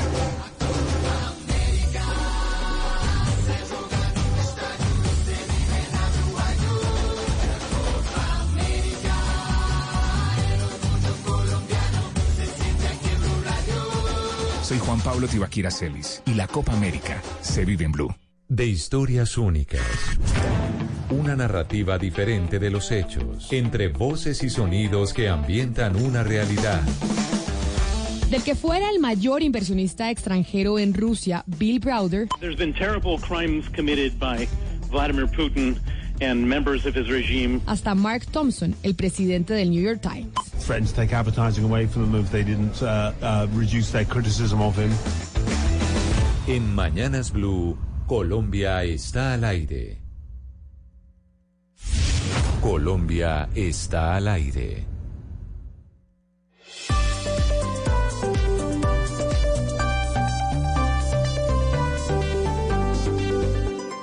La música está al aire.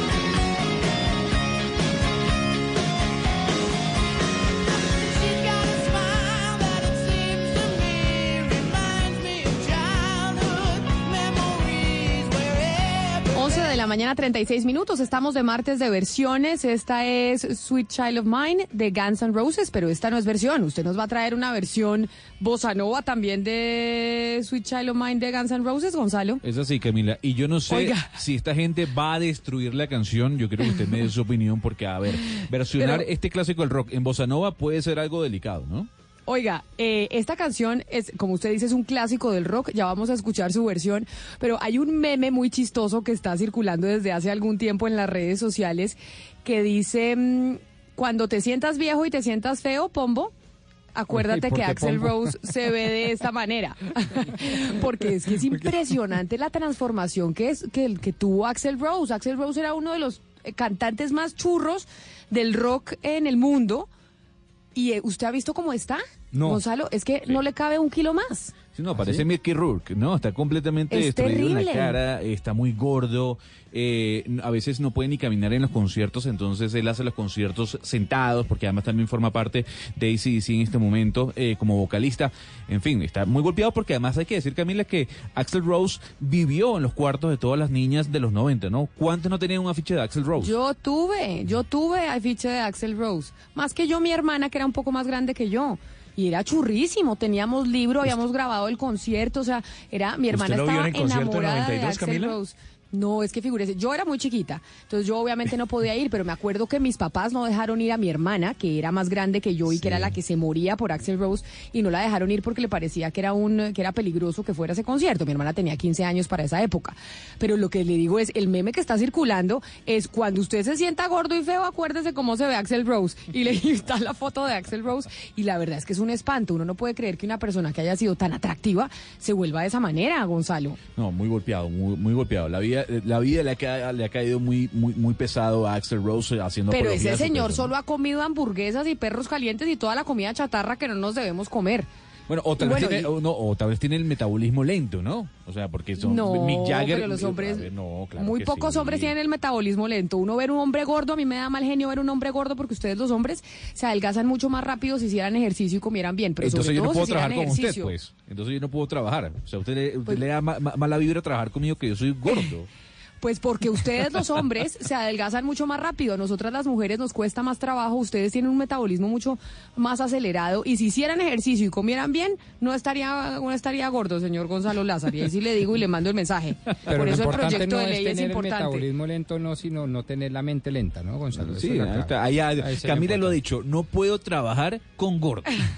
No, yo no dije yo no puedo trabajar con gordos, no dije eso, pero sí dije es que los hombres se adelgazan mucho más rápido, entonces uno cuando ve un hombre gordo es que sí ves pereza, que no van al gimnasio y no y no hacen una dieta, porque nosotras las mujeres Ana Cristina por cuenta de que tenemos que quedar embarazadas, tenemos una acumulación de grasa mucho mayor, por eso a la mujer le queda mucho más complicado bajar de peso. Yo no había pensado en esa comparación, Claro. Camila. Ni lo, ni lo había hecho en, en términos de esa- mujeres y hombres. ¿Qué tan, qué tan rápido adelgazan Ah, unos y otros? No. Esa, esa es la No razón. hecho- La razón es que nosotras acumulamos más grasa porque tenemos que tenerla para quedar embarazadas y tener los niños. Los hombres Pero se de adelgazan todos modos. Camila, de todos modos, Camila, pues no le perdono que me haya hecho mirar la foto de Axel Rose, que no la había visto hace tiempo. No se lo perdono porque la acabo de mirar. ¿Por qué Sí, me hace esto? Es un espanto, es un espanto, Eso- Gonzalo. Y entonces, ¿Tiene, ¿Tiene cuántos años, Camila? ¿Tiene ya 60 años ya? Sí. No, tan, tan viejo estará Axel Rose. No, yo creo que Axel tiene como 50. Debe estar llegando a el los, a los 60. 48. Debe estar llegando a los 60. Yo creo que ¿Sí? unos 56. 58 años debe tener.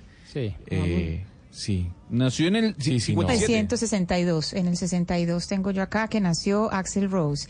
Pero de cualquier 57 cosa años que. tiene. Sí. Pero a ver, bueno, eh, Camila, yo le, estoy- le, le puedo decir, vea al, al bajista de Guns N' Roses. Ese señor sí se mantiene. Ese señor es como le gusta a usted, ¿no? El señor Dove McGa- eh, McGahan, se llama él.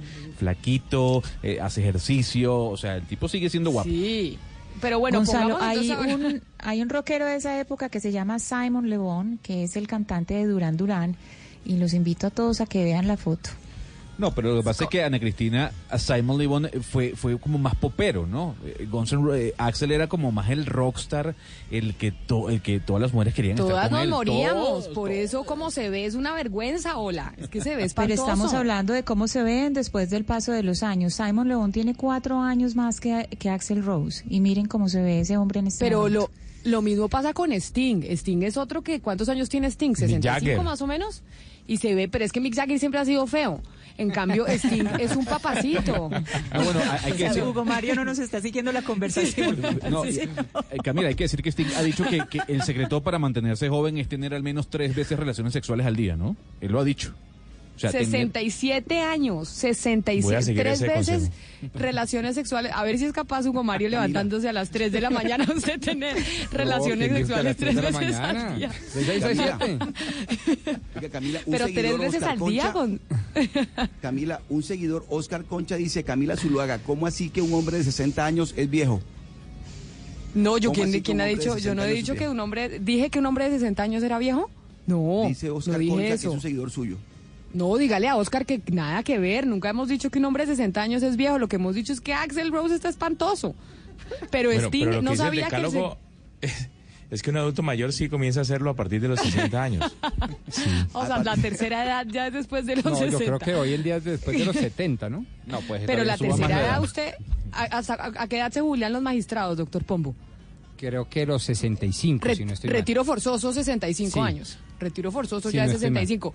Pero, pero Sting decía, eh, Gonzalo, que tres veces al día hay que tener relaciones sexuales para verse así como se ve él a los 67 años. Sí, señora. Él lo dijo en una veces- entrevista. Pero ¿quién logra tres veces al día? Perdóneme. Bueno, O sea, sinceramente, tres Sting- veces al día, pues. todos los días, no. Pero, pero, pero, pero, a ver, a Estaba ¿por qué no? O sea, ¿por qué no? No, eso es muy difícil, perdóneme, es que si no trabaja entonces, pero Mire, es que Sting claro que trabaja. No, a ver, Sting tiene giras. entonces vamos a suponer que Sting se va dos, dos meses completo de gira. Pero los demás días eh, se levanta a la hora que quiere, va al estudio, graba, tiene sexo una, dos, tres veces, vuelve a grabar. O sea, tiene una vida mucho más sedentaria, entre comillas, que la de nosotros, porque no hay obligación de horario. En este Pero bueno, a- su ejercicio es tener relaciones sexuales. Bueno, qué bu- buen dato. Buen dato ahí ya tienen si se quieren ver. Busquen la foto en Google de Sting para que vean a los 67 años cómo se ven. Me dice el doctor Pombo, un oyente asiduo también, que subieron la edad hace poco de retiro forzoso de los magistrados de 65 a 70 años. Es decir, los Ah, magistrados tienen retiro forzoso a los 70, así que ahí se sube la vara, don eh, Hugo Mario. Que entonces a los sí. 70 empezaría uno a pensar en tercera edad. Pero a los a partir de los cuántos años usted tiene derecho a, a pasar de primero en la fila del banco, en la fila, la fila Exactamente. Exactamente. Después de los A los 60, creo. 65. Después ah, de los los 65, 60. bueno.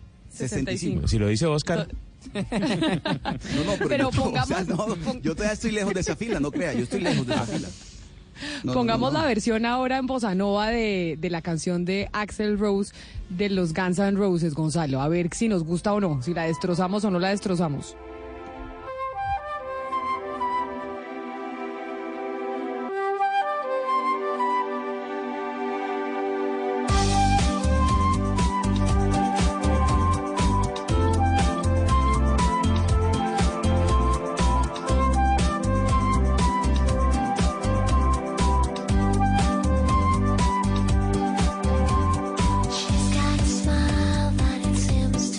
No, yo sí voy a destrozar esta canción porque esta canción parece de puro consultorio odontológico. Es Perdona, terrible. Gonzalo. No, no, no, es terrible. es Esto es de terrible, ascensor. Es terrible. Yo Entonces, se la la me pidió Bossa Sí. Nova, ¿no? Pero además es que, Pero- es que además hay una historia. Eh, Este fue un compilado de discos que salieron hace unos 10 años que sí, Bossa Marley, Bossa Ramones, Bossa Stones, Bossa Go, uh, and Roses y es de un productor argentino que, di- que dijo en este caso, creo yo, ¿cómo hacemos para destruir canciones y llevarlas al Bossa Nova? Y entonces creó Sí, este tipo de versiones terribles. Pero hubiéramos podido traer otras cancioncitas, ¿no? Yo creo que las canciones brasileñas tienen varias versiones, ¿no? No, me aparto, a mí Porque sí me gusta. está Yo espantoso. tengo ese disco y siempre me ha gustado. Además, pues, no sé si suene de No, batería o qué, pero, pero hay veces que usted necesita algo como alegre, pero no suficientemente estruendoso para poder leer, por ejemplo, o tener una buena conversación ahí en la casa, en la biblioteca, No, pero chévere. esto es horrible. Pero eso Por no favor, es no nos es la a su canción. casa. Esta O sea, es el la canción que comentario suena sí en la destruyó. fiesta. Pero, pero no. Rodrigo, es, es, esta es la canción que suena en la fiesta a la hora de servir la comida. Eh, Cuando no hay cuando, DJ, cuando, ¿no? No hay cuando uno quiere para que un se vayan sí. y uno le dice a los invitados, tan rico que tú te puedes ir cuando quieras, ¿no? Entonces sí. Sí, por favor, no nos invite a su casa a comer y ponga esta música porque yo creo que nos vamos todos. No, porque esto quedó subido en nuestro Spotify, ¿o no? No, yo no sé si ¿Ah, no? subirlo. Yo no sé si subirlo. No, yo tampoco sé, esta versión creo que Yo lo no, porque vamos a... Oiga, pero mire, tenemos una noticia eh, trágica a esta hora en la frontera entre Colombia y Venezuela. Y por eso me voy para Cúcuta, en donde está Juliet Cano. Me hablan, Juliet, que hay 10 muertos y 10 heridos que se registran en este momento en la frontera entre los dos países. Así es, es en Boca de Grita, Venezuela, cinco minutos del municipio fronterizo de Puerto Santander. Diez personas fueron asesinadas, otras diez resultaron heridas. Se dice que es entre enfrentamientos entre bandas criminales que se están disputando el control de las rutas del contrabando y también el cobro de extorsiones. Hoy el municipio de Puerto Santander amaneció casi todos los negocios con las puertas cerradas debido a esta situación que se está presentando. También hemos conocido que algunos de los heridos están siendo asistidos en el centro clínico del municipio de Puerto Santander. Es una información en desarrollo, por supuesto estaremos atentos al desarrollo de esta noticia desde la frontera colombo-venezolana. Juliet Cano, Blue Radio. Gracias, Juliet. Y claro que estaremos pendientes. 10 personas heridas y 10 personas muertas en este enfrentamiento. Es un horror. Son las 11 de la mañana, 47 minutos. Y precisamente es momento de las noticias que llegan a Cali, Barranquilla, Bucaramanga, Medellín y también a Bogotá y toda la región.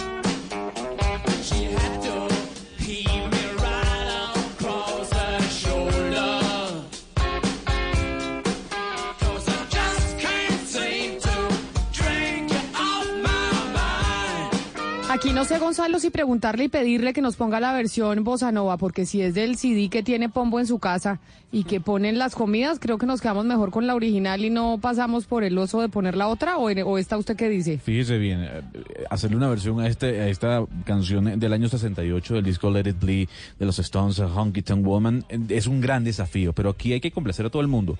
Así como yo le complazco a usted con el reggaetón, así como complazco a, a, Oscar en Barranquilla con el vallenato, hay que complacer a Pombo con este estilo musical llamado Bossa Nova o Bossa and Stones. Y así suena esta versión de Groove da Praia.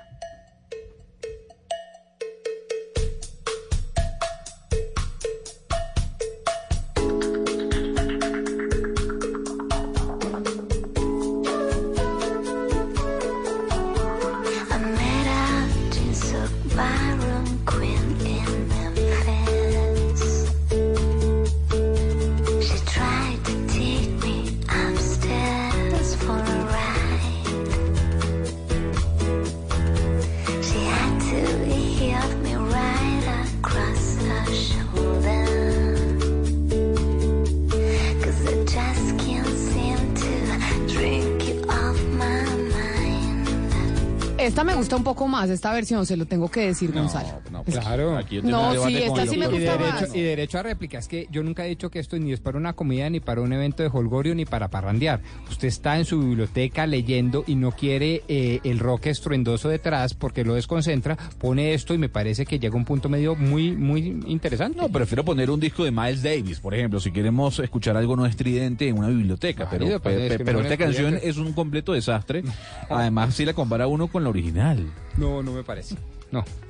Discrepo. Oiga, le, le, le dije, doctor Pombo, que habláramos, o usted dijo más temprano que íbamos a hablar de los buses eléctricos, de los buses eléctricos, de los vehículos eléctricos. Usted planteó una pregunta, recordémosela a los oyentes porque yo le tengo sondeo, porque no podemos decir encuesta a través de Twitter y le voy a decir cómo van, eh, cómo van las cosas en ese sondeo a través de las redes sociales. Hemos venido preguntando, ¿usted cree que los buses eléctricos contaminan o también contaminan? ¿O tiene, por ejemplo, y hay una vertiente que yo me inventé ahí inmediatamente, ¿usted conoce y tiene conocimiento de que los buses eléctricos también contaminan? Pues mire, esa pregunta que se la hacemos a los oyentes en el 316-415-7181, ahí que se comunican con nosotros, que nos envían sus mensajes, que participan aquí en esta mesa de discusión, hicimos esa, ese sondeo, no podemos decir encuesta, y ya tenemos 1068 votos, doctor Pombo. 1068 Harto. personas que han votado en si usted cree que los buses eléctricos también contaminan. Sí, dice el 32% de esos 1068 votos. No, dice el 55%. Y no sabe, no responde, dice el 13%. Así va el sondeo. Y, le, y estamos hablando de este tema, Gonzalo, porque ya ahorita después de las 12 tenemos el estudio que usted anunció. Sí, el estudio que confirma en este caso que eh, los carros eléctricos pueden contaminar más eh, que los carros que utilizan diésel y esto mm, trasladado por el uso que tienen las baterías o que tienen los carros de baterías de litio.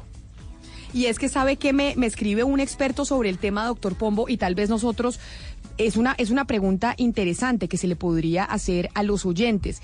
Y me dice, oiga Camila, hay varios temas para tener en cuenta en torno a los vehículos eléctricos.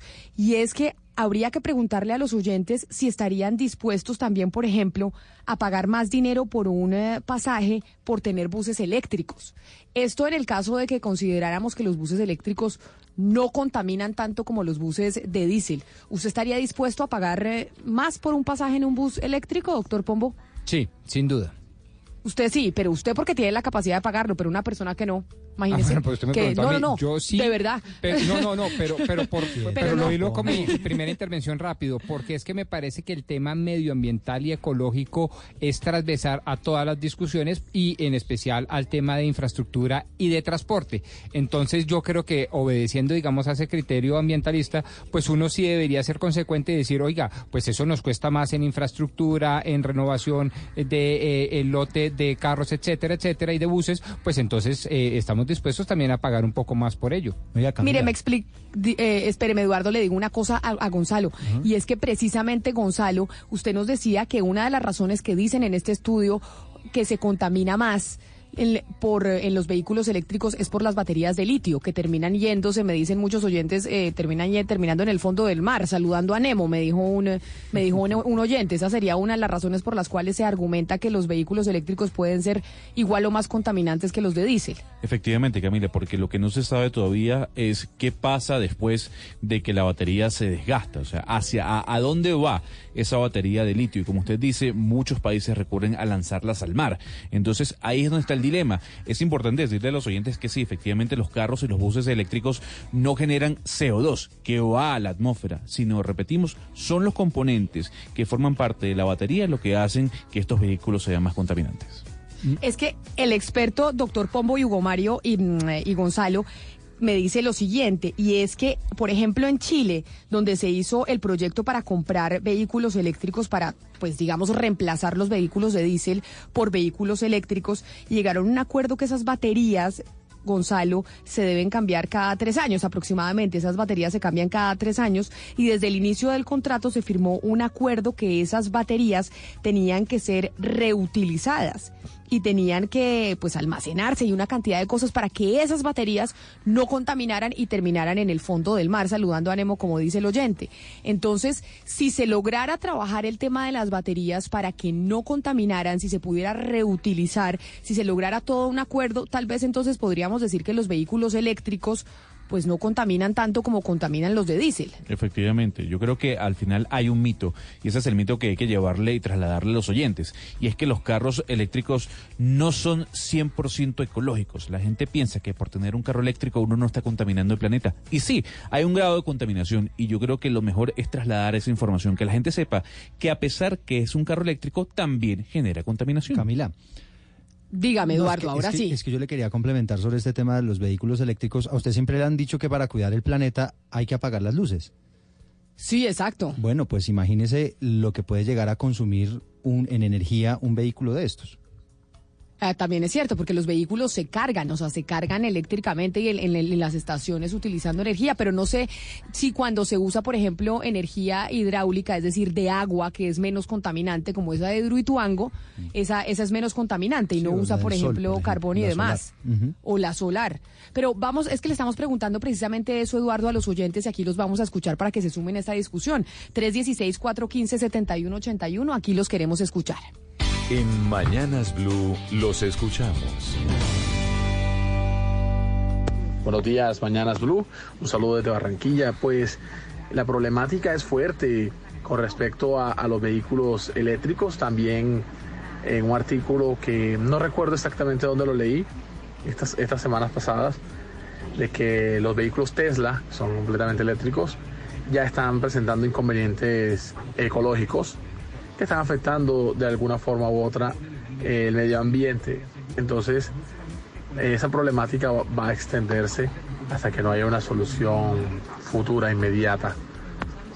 Un saludo desde Barranquilla. Un saludo muy especial a la gente en Barranquilla. Vamos con otro oyente que se sigue comunicando con nosotros en el 316-415-7181. Buenos días. A mí me parece muy bien el tema de los incentivos. Igual, en cuanto al asunto de las baterías, eso ya se ha inventado. Ya hay muchos procesos para hacer correcta expedición de esas baterías de litio. Entonces es, digamos, una contaminación controlada que se puede minimizar. No hay riesgo. Diferente a la contaminación por emisión de gases de los buses de diésel, que es una contaminación que realmente no tiene control. Una vez se emite el gas, ya nada que hacer. Ahora bien, pues quisiera agregar que ahí se ve como la doble moral, por decirlo así, de las políticas públicas. Estamos incentivando para en temas de medioambientales, para el uso de buses eléctricos, pero aún así permitimos el fracking, autorizamos explotación de los páramos, minas abiertas, tala de árboles en el Amazonas. Entonces tendríamos que tener una política ambiental unificada y coherente. Bueno, los oyentes están mucho más versados que nosotros, doctor Pombo, con el tema de los, de los buses eléctricos. Ahí le quiero decir un saludo muy especial a todos los oyentes que nos mandan sus mensajes y participan con nosotros en el 316-415-7181 con esta discusión sobre los buses eléctricos. Bueno, en esta y en muchas otras, los oyentes nos sorprenden con sus ácidos en ocasiones y muy vivos eh, comentarios sobre estos temas. A mí lo que me sorprende, ¿sabe qué es? El manejo además de la terminología en temas que a mi juicio son muy especializados como estos, ¿no? Eh, dominan la terminología, la administran y eso me, me- me- me gusta mucho, pues. Vamos con, vamos con un último oyente que también se comunica con nosotros para hablar de y para responderle a usted, doctor Pombo, sobre los buses eléctricos, sobre los vehículos eléctricos, no solo son buses, sobre los vehículos eléctricos. A propósito de esto que se aprobó ya hace algún tiempo en el Plan Nacional de Desarrollo, un poco más de, un mes, incentivar el uso de vehículos eléctricos para ayudarle al medio ambiente. Pero ya está la discusión en Europa. ¿Realmente son mejores para el medio ambiente los, los buses eléctricos? Hay muchos que piensan que sí. Vamos a ver qué dicen los oyentes. Buenos días, eh, mi nombre es Jairo González. Eh, yo sí considero que los buses eléctricos eh, contaminan y, no solamente los buses eléctricos, eh, todo lo que, que produzca un consumo produce contaminación porque aquello que se utiliza y se desecha y si no se reutiliza es una contaminación. Puede ser una contaminación positiva si es biodegradable, lo que se desecha, pero el resto todo es todo todo contamina. Un saludo muy especial. Tenemos noticias eh, de Venezuela, Gonzalo, noticias internacionales. Es así, Camila, porque el fiscal general de ese país, Tarek William Saab, ha anunciado una investigación penal en contra del presidente de la Asamblea Nacional, Juan Guaidó. Esto es por los hechos de corrupción que lo involucran a él y a sus eh, personas muy allegadas en Cúcuta con respecto a lo recaudado o a la ayuda humanitaria invertida, en este caso por los Estados Unidos, eh, para con los militares que desertaron el día eh, después de ese concierto que vivimos en la frontera con Venezuela. Y nos vamos con eh, Luis Fernando Acosta, Eduardo, que tiene información con, eh, con la presidente, con la gerente de Transmilenio, la doctora Consuelo Araujo. Así es, eh, Camila, a las 11.59, pues le cuento que es que hay una nueva polémica relacionada con este tema de los buses que no encajan en las estaciones de Transmilenio. Porque resulta que la concejal de la Alianza Verde, María Fernanda Rojas, el 23 de mayo del año pasado, hace más de un año, había advertido en una sesión del Consejo lo siguiente. Hemos venido trabajando de la mano con nuestros concesionarios para evitar que situaciones como las presentadas en el- Bueno, esta es la advertencia que hace eh, María Fernanda. María Fernanda Rojas, a propósito de ese debate que se está dando en el Consejo, hace un año, Camila, se había advertido sobre esta situación y lo que está respondiendo esta mañana el distrito es que Luis Fernando. Pues Eduardo, básicamente lo... de estaciones. Eduardo, mire, básicamente lo que ha dicho el distrito es que el, en primer lugar, sobre el tema de la aproximación de los buses a las plataformas, dice que en algunos casos sus conductores, en su mayoría nuevos, pueden no hacerlo de la manera mm, mm, establecida como se hace normalmente en el sistema y le justamente lo que hacen es justificar en la falta de experiencia de los conductores que siguen justamente en proceso de acoplamiento y de entrenamiento para poder eh, eh, hacer que los buses que llegan a las estaciones puedan encajar sus puertas en las puertas de las estaciones y la gente pueda ingresar de manera normal. Ya han ocurrido y hemos recibido reporte de varios casos en distintas estaciones del sistema Transmilenio, como en la estación Centro Memoria, como en la estación Ciudad Universitaria, como en la estación Calle 40 Sur de la Troncal Caracas, en donde los buses de alguna forma no quedan bien ubicados y las eh, puertas no encajan con las de los eh, de las estaciones con las de los buses y de alguna forma los eh, ciudadanos tienen que hacer maromas para poder ingresar a los vehículos de transporte masivo. Nos ocurrió una cosa muy, eh, eh, digamos, tal vez rara en, en cuanto a la explicación que nos da el distrito sobre el tema. Ellos dicen que son los conductores nuevos los que de alguna forma eh, tienen la falta de experiencia para poder ubicar los buses en donde es en la estación. Sin embargo, lo que vimos esta mañana, incluso un bus viejo también se ubicó mal, de alguna forma, si esa es la explicación del, del sistema Transmilenio, también se ubicó de alguna forma que no cupo tampoco el carro, el bus, el bus viejo en el sistema de transporte masivo y los y los pasajeros, por supuesto, les tocó hacer maromas para ingresar a la estación de transporte. Pero eh, Felipe eh, Ramírez fue es el subgerente de Transmilenio, eh, quien dio justamente la explicación nuevamente eh, a través de los medios de comunicación. Hemos venido trabajando de la mano con nuestros concesionarios para evitar que situaciones como las presentadas en algunas estaciones con algunos conductores se sigan presentando en el sistema. Recordamos a la comunidad que la implementación de estos buses ha sido exitosa y estos eventos puntuales están siendo corregidos. Camila, y hay otra cosa adicional. Dice el comunicado de Transmilenio que el 80% de las estaciones del sistema Transmilenio hoy ya están eh, habilitadas para la parada de un bus biarticulado. Eso quiere decir que por lo menos falta el 20%, el 20% de las estaciones del sistema Transmilenio que no están acopladas para que pueda funcionar el sistema eh, Transmilenio con los buses biarticulados. Se espera entonces que ese 20% pues Sí. pueda ser adecuado por lo menos muy pronto, porque tan solo el 29 de junio llegan más buses, llegan más de 700 buses también biarticulados y articulados impulsados a gas. Son las 12 del día, tres minutos. Gracias, Luis Fernando. Y nos conectamos a esta hora con todo el país. Y precisamente vamos a hablar eh, de energía eléctrica, que muchos buses de Transmilenio y todo se debatió que deberían eh, ser eléctricos por temas del medio ambiente. Vamos a conectar a Medellín, Cali, Bucaramanga y Barranquilla.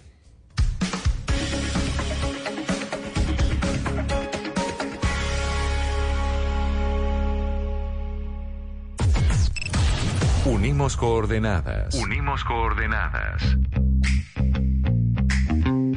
A partir de este momento, nuestra señal se extiende por todo el país. Colombia está al aire. Papá sabe lo que quiere. Él quiere un Huawei. Por eso sorpréndelo con nuestras increíbles promociones. Cómprale un Huawei P30 Pro o P30. Llévatelos con un año de garantía extendida y recibe un Huawei P Smart 2019. O sorpréndelo con toda la inteligencia del Huawei Mate 20 Pro y recibe un Huawei Watch GT para que inicie las mejores aventuras. Aplican términos y condiciones. Promoción válida del 7 al 30 de junio de 2019. Tatuadores a domicilio. Estudio de fotografía móvil. Diseño de jardines temáticos. Barbería móvil. Sin importar cuál sea tu idea, Renault Utilitarios acompaña el crecimiento de tu negocio. Estrena New Kangoo Traffic y Master con tasa desde 0% de interés. Mantenimiento por dos años o 20 mil kilómetros, lo que primero ocurra. Seguro todo riesgo por un año. Aplican condiciones y restricciones. Conoce más en Renault.com.co. Para nosotros es un honor poder representar a nuestro país. En Blue Radio vivimos la Copa América. Lo importante siempre va a ser entregar el máximo y dar lo mejor para, para el equipo. Estoy pensando en la selección Colombia, quiero hacer cosas bien. Tratar de dejarle algo a la historia de nuestro país. Copa América en Blue Radio con betplay.com.co, la jugada oficial de la selección Colombia. Frisbee. Nadie lo hace como Frisbee lo hace.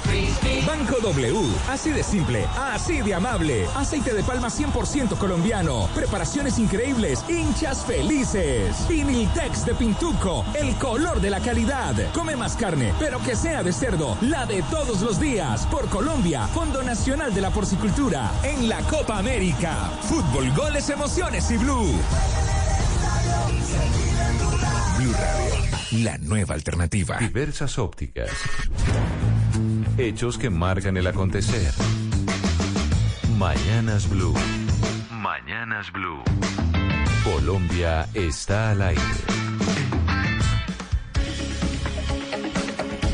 Y estamos al aire en una nueva hora, 12 del día, 6 minutos. Y esta semana, esta semana no, la semana pasada estuvimos Ana Cristina con la senadora Maritza Martínez hablando de este proyecto de ley. Eh, Ana Cristina y Hugo Mario, que le quedaba solo un debate. ¿Se acuerda, Hugo Mario, que hablamos precisamente con la senadora Maritza Martínez sobre ese proyecto para crear una especie de data crédito para los padres que fueran irresponsables? Padres y, madres. Sí, para incluirlos en una, en una central de, de riesgos, para que eh, justamente se vieran de alguna manera presionados, entre comillas, a responder por sus obligaciones como padres, pero también como hijos, porque recuerde usted, Camila, que también el proyecto contempla eh, sanción para los hijos que no responden por sus padres cuando ya son adultos mayores. Pues le tengo noticia a propósito de esa larga entrevista de una hora que tuvimos con la senadora Maritza Martínez explicando ese tema de en qué consistía el proyecto, pues es una realidad. El Senado aprobó ese proyecto que le quita a los papás que le deben la manutención a sus hijos la posibilidad, entre otras, de tener créditos. ¿Se acuerda que no podrán comprar vehículos, casas? Es decir, si es funcionario público lo suspenden. ¿Se acuerda que creaban una especie de data crédito hasta que los papás no fueran responsables y cumplieran con la cuota de alimentos después de que hubiera un fallo judicial? Pues ya se aprobó Camila. ese último debate en el Senado de la República, Ana Cristina. Sí, y tenía un punto bien importante que lo discutimos muy a fondo y es eh, la prohibición para, es decir, ya los papás no tienen, eh, el que esté demandado no tiene que firmar papel para sacar a los hijos del país. Es decir, si esta persona empieza a, a incumplir con esa cuota o tiene ya una historia de incumplimiento, no, o sea, los hijos ya pierde esa potestad de decir si los hijos se quedan o no en el país. Pues la noticia ahora es que precisamente se aprobó en el Congreso de la República. Hugo Mario le quedaba un debate y ya es una realidad. Así que esa pedagogía que hicimos con la senadora Maritza Martínez antes de que se aprobara el proyecto, yo creo que nos va a tocar ahondar un poco más, porque le faltaba un poco de reglamentación. Ella decía, todavía no se sabe quién va a manejar ese data, esa especie de data crédito para los papás morosos o los papás que no cumplen con la cuota de alimentos. Sí, no, además que ese tema, recuerdo yo ese día generó gran tráfico en redes sociales, Camila, cantidad de inquietudes de los oyentes y de los ciudadanos con respecto a ese proyecto de ley, bueno, que ya será ley de la República gracias a, que pasó eh, el último debate en el Congreso. Y ya que usted dice y habla en redes, de las redes sociales, precisamente de don Hugo Mario Palomar, tenemos, re- pues vamos ahí con el sondeo y la encuesta. Usted dice que es sondeo y no encuesta sobre nuestro tema del día, donde le estamos preguntando a los oyentes si creen que los buses eléctricos también contaminan. Y tenemos en este momento ya 1.285 votos, 1.285 votos en donde dicen que sí, de esos 1.285 votos, el 33%. Dicen que no, el 54%, que no contaminan. Y dicen que no saben y que no responden 13%. Yo la verdad pondría, si yo tuviera que votar, pondría no sé, no responde, porque precisamente para eso es que vamos a hablar con, eh, con los autores del estudio, Gonzalo, porque estamos hablando de este tema y planteando el, te- el eh, debate sobre los vehículos eléctricos que tan contaminantes son por un estudio que ustedes encontraron y un debate que se está dando en Europa. Sí, un debate que está muy avanzado en comparación a América Latina, eh, Camila, y es por qué los vehículos eléctricos pueden ser más contaminantes que los vehículos que utilizan diésel. Y como lo hemos venido diciendo durante la mañana del día de hoy, por los componentes que tiene la batería de litio, esa batería que hace que los vehículos se muevan y sobre todo qué pasa después con cuando las baterías se acaban, eh, cuando su vida útil termina. Y como a un oyente le explicaba a usted, muchas de esas baterías se terminan en el fondo del mar y eso obviamente genera mucha más contaminación. ¿Y con quién vamos a hablar? ¿Quién es el autor del estudio precisamente que nos ha llevado a plantear este tema hoy aquí en Mañanas Blue? Fíjese bien, la investigación y este estudio fue realizado por el científico Christopher Buckle, eh, profesor eh, de física de la Universidad de Colonia, y también por Merle Groneweck, quien es gerente de políticas de materias primas de la empresa PowerShift en Alemania y además coautora de este estudio. A esta hora nos atiende desde Berlín. Señora Merle, gracias por estar con nosotros en Mañanas Blue. Uh, I'm doing very well. Thank you for the invitation. No, gracias a usted eh, de verdad por atendernos, eh, sobre todo en el tema que estamos hablando el día de hoy, es el tema de por qué los vehículos eléctricos pueden contaminar más que los vehículos que generan eh, o que trabajan con diésel. Y precisamente hacia allá va mi duda. ¿Qué fue lo que ustedes encontraron en ese estudio que realizaron? Well, actually, the result of the study wasn't that electric cars pollute more than diesel, but the results of our study are that we find that, you know, in order to make the world a better place and make automobility or mobility in general a better thing, you cannot just say to replace fuel or diesel cars with electric cars because electric cars also need a lot, a lot of resources which um, are final and can only be used once. A lot of metals like steel and copper and um, aluminium and all of these other final resources. Gonzalo, el estudio que ellos realizaron encontró que los carros eléctricos son más contaminantes que el diésel. Pero más allá de eso, lo que el estudio revela es cómo hacer del mundo un mejor lugar, cómo hacer que la movilidad en general sea mucho mejor. Nos dice que no es llegar simplemente y decir voy a cambiar algunos carros de diésel por algunos carros eléctricos para cuidar el medio ambiente y listo, está. Esto no es así. Básicamente porque los vehículos eléctricos necesitan demasiados recursos que finalmente solo se usarán una sola vez. Estos son el acero, el cobre, el aluminio, entre otros. Sabemos que las baterías de litio son contaminantes, o por lo menos eso nos venía explicando nuestro compañero Gonzalo Lázaro. Y si las baterías de litio son contaminantes, ¿qué otras opciones sugieren ustedes y encontraron en el estudio que se deban utilizar para que no contaminen tanto como este tipo de baterías? Actually, if you look at it from an ecological perspective, you can say that lithium ion batteries uh, work ecologically uh, better than fuel and diesel cars. But overall, we believe that the way mobility is organized at this moment, with a very strong focus on cars, is not a good solution for a globally just mobility.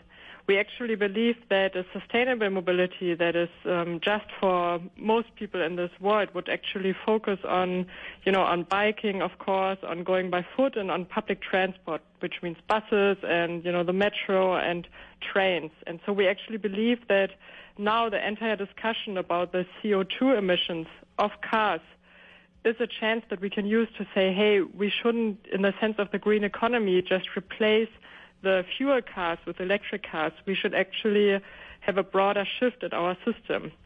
Instead, we should just have fewer cars overall, and we should change our mobility.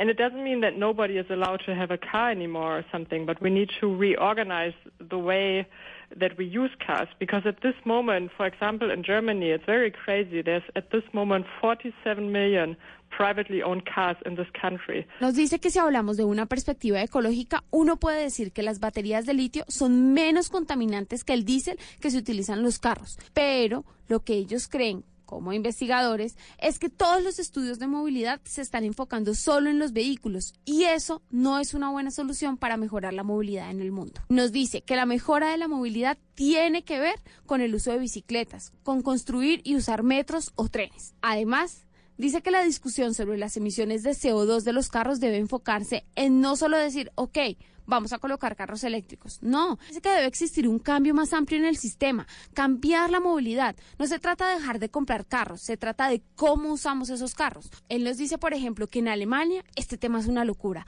Hay más de 47 millones de carros. Escuchó eso, ¿no, Camila? 47 millones de vehículos solamente en Alemania. Y hay que recordar que estamos conversando con Merle Gronewe, que ella es gerente de políticas de materias primas de PowerShift, Power- PowerShift, eh, una empresa alemana y además coautora de este estudio que junto con el profesor eh, Christopher Buchal, eh, profesor de la Universidad de Colonia, eh, anunciaron que los vehículos eléctricos pueden contaminar más que los vehículos que utilizan diésel. Yo quisiera mm, preguntarle, señora Merle, ¿por qué es tan difícil encontrar en los medios o en este caso en cualquier canal de televisión o emisora de radio que digan que las baterías de litio son altamente contaminantes? I mean, it depends on what media you read, I would say. At this moment, I mean, I'm more aware of the debate in Germany and in the European Union. I think there is an increasing awareness of the fact that lithium ion batteries come with a very high environmental and social cost. I mean, it's not only the pollution of the mining for lithium and cobalt, it's also the human rights impact, especially of cobalt mining in Congo, where a lot of artisanal miners, you know, um, unsecure workers have to go into the ground and get the cobalt, also sometimes children, but also the lithium that is being mined in Argentina or in Chile at this moment often has very unfair consequences, in particular for the indigenous population. Bueno, Gonzalo, él nos dice que eso va a depender del medio que usted esté revisando. Nos dice, por ejemplo, que en Alemania y en la Unión Europea hay un gran debate sobre el efecto negativo que tiene el uso de las baterías de litio. Hay una conciencia creciente del hecho de que esas baterías tienen un costo ambiental y social muy alto. ¿Y por qué? Pues porque nos recuerda que existe un impacto en los derechos humanos dentro de las minas de cobalto en el Congo, de donde se extraen los materiales necesarios para este tipo de batería. Quienes trabajan ahí tienen que meterse en la tierra con cobalto. Incluso nos dice que pueden haber niños detrás de ese trabajo en el Congo. Cierra diciendo que la creación de este tipo de baterías de litio también se realizan en Argentina y en Chile, en donde el proceso ha traído consecuencias muy injustas para muchos habitantes y trabajadores del sector en esos países. Aquí en Bogotá han llegado unos buses nuevos que usan diésel Euro 5, que según los expertos tiene un impacto menor en la contaminación del ambiente. ¿Qué tan cierto es eso? It's a very difficult question, but to be honest, this goes beyond our study to look precisely um, at yeah at the very exact environmental cost. But from all that I know, but again, you know, it's different if you ask me for cars or if you ask me for buses. I believe in generally it's more preferable to have as many buses as possible, for example, and fewer cars. So you could argue, for example, that it's better to have five car, five buses, you know, Euro 5 diesel buses, than 20 electric cars, if you understand what I mean. Diana nos dice que es una pregunta muy difícil porque se sale de los resultados del estudio que ellos realizaron. Pero nos dice que sí, que el diésel Euro 5 tiene un mejoramiento que otro tipo de diésel hoy no tiene. Pero sería diferente si le preguntáramos por autobuses o carros. Es preferible tener una mayor cantidad de buses. Nos explica, es mejor tener 5 buses de diésel Euro 5 que 20 carros eléctricos. Bueno, pues eso que dice la señora Berne Merle Groenberg, no sé si mi alemán esté su- su- lo suficientemente bien, es bastante revelador que diga que es mejor tener cinco buses de diésel que uno de mm, eléctrico. Pues ella es Merle Groenberg, gerente de políticas de materias primas de Power Shift y coautora de este estudio que nos trajo Gonzalo aquí a Mañanas, Blu- a Mañanas Blue. Señora Groenberg, mil gracias por habernos atendido y haber estado con nosotros y habernos explicado este estudio que hicieron ustedes en Alemania. Feliz resto de día. Thank you very much for your questions. It was very interesting. Sí, fue muy interesante también hablar eh, con ella. Nos decía, doctor Pombo, que al final, al final nos decía que era muy interesante haber hablado con nosotros. Lo que pasa es que me sorprendió su última respuesta. Que diga, oiga, es mucho más contaminante tener un bus eléctrico, dijo un bus eléctrico por No. cinco de, de diésel, ¿o cómo fue lo que dijo? No, ella dijo es preferible tener cinco buses de diésel Euro 5, que es un tipo de diésel que contamina menos, que 20 carros eléctricos. Sí, Camila, pero también ahí tiene que ver con que los buses son transporte colectivo y el carro, ella se refería a carros particulares, por eso eh, eh, no solamente se está aludiendo al tipo de combustible o la manera en que se mueve el automóvil, eh, el auto, eh, pues el medio de transporte, sino que eh, por supuesto que es mejor un bus por cuanto puede transportar varias personas que un carro que solamente puede transportar un número, un número limitado y además teniendo en cuenta que muchas veces el carro lo usa una o dos personas solamente. Correcto. 316-415-7181. Ahí se comunican los oyentes con nosotros, doctor Pombo, y le responden su pregunta, que es cuál, para tenerlos aquí en esta discusión después de haber oído a la experta del estudio que nos hablaba Gonzalo. Sí, lo deja uno como turuleto esas respuestas de esa experta y ahorita seguramente seguiremos hablando del tema. Y la pregunta es de eh, el primera, la primera um, eh, hora de la mañana fue, ¿usted cree que los vehículos eléctricos también contaminan? Y aquí precisamente los queremos escuchar en el 316-415-7181. En Mañanas Blue los escuchamos. Buenos días, mi nombre es Giovanni Carreño.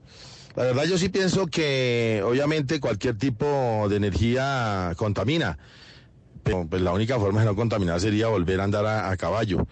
Y con respecto a que las luces de los carros hay que apagarlas y, los, y las de las casas también, es porque eso produce calentamiento global. Pero no es porque en sí el carro contamine porque va prendido igual que, que, un, que un carro diésel o a gasolina. Vamos con otro oyente porque ya tenemos un, un experto en la línea para hablar precisamente de ese estudio y de también hay gente, Pombo, que defiende los, los vehículos eléctricos y dice son mucho mejores también para el medio ambiente. Vamos con otro oyente. Pues a mí la verdad no me parece que esa sea una pregunta para, para un colombiano, porque la verdad uno cómo va a saber si un vehículo contamina o no contamina, pues uno tiene que saber mm, o tiene que ser un ingeniero mecánico o ingeniero eléctrico para saber si uno contamina. No creo que esa sea una pregunta para el colombiano. Bueno, ahí tiene, ahí tiene el oyente. El oyente, doctor Pombo, dijo algo que yo pensaba también. Yo, yo diría no se no responde, pero ustedes me dijeron a mí que eso, que, Ah, pero- que sí valía la pena preguntar. No, claro, claro, y además lo, lo preguntamos desde el punto de la creencia. ¿Usted cree que, es decir, un pálpito, cuál es su inclinación en su voluntad? ¿Usted cree que los vehículos eléctricos también contaminan o no? Porque bien lo decía Gonzalo, eh, creemos nosotros o teníamos en el Consejo de Redacción como eh, ese mito según el cual la gente dice, ah, vehículo eléctrico, ergo no contamina, igual no contamina, y fíjese que no es tan así. No, no es 100% ecológico. Vamos con un último oyente antes de irnos con el experto para seguir hablando de los vehículos eléctricos. ¿Son más contaminantes? ¿Son igual de contaminantes que los de, diésel? ¿Son menos? Eh, ahí está la discusión y el debate que se está dando. Buenos días. Eh, realmente yo no tenía idea de el daño ecológico que causaban los vehículos eléctricos. Pero realmente no nos compliquemos tanto. Existe un vehículo que es saludable y aparte de eso es ecológico, que es la bicicleta. Y que pienso que eh, algunas empresas deberían tener incentivos para sus trabajadores para que utilicen más la bicicleta como medio de transporte para llegar a su trabajo. Entonces, creo que debería ser así. Muchas gracias. Mi nombre es Andrea desde Bogotá.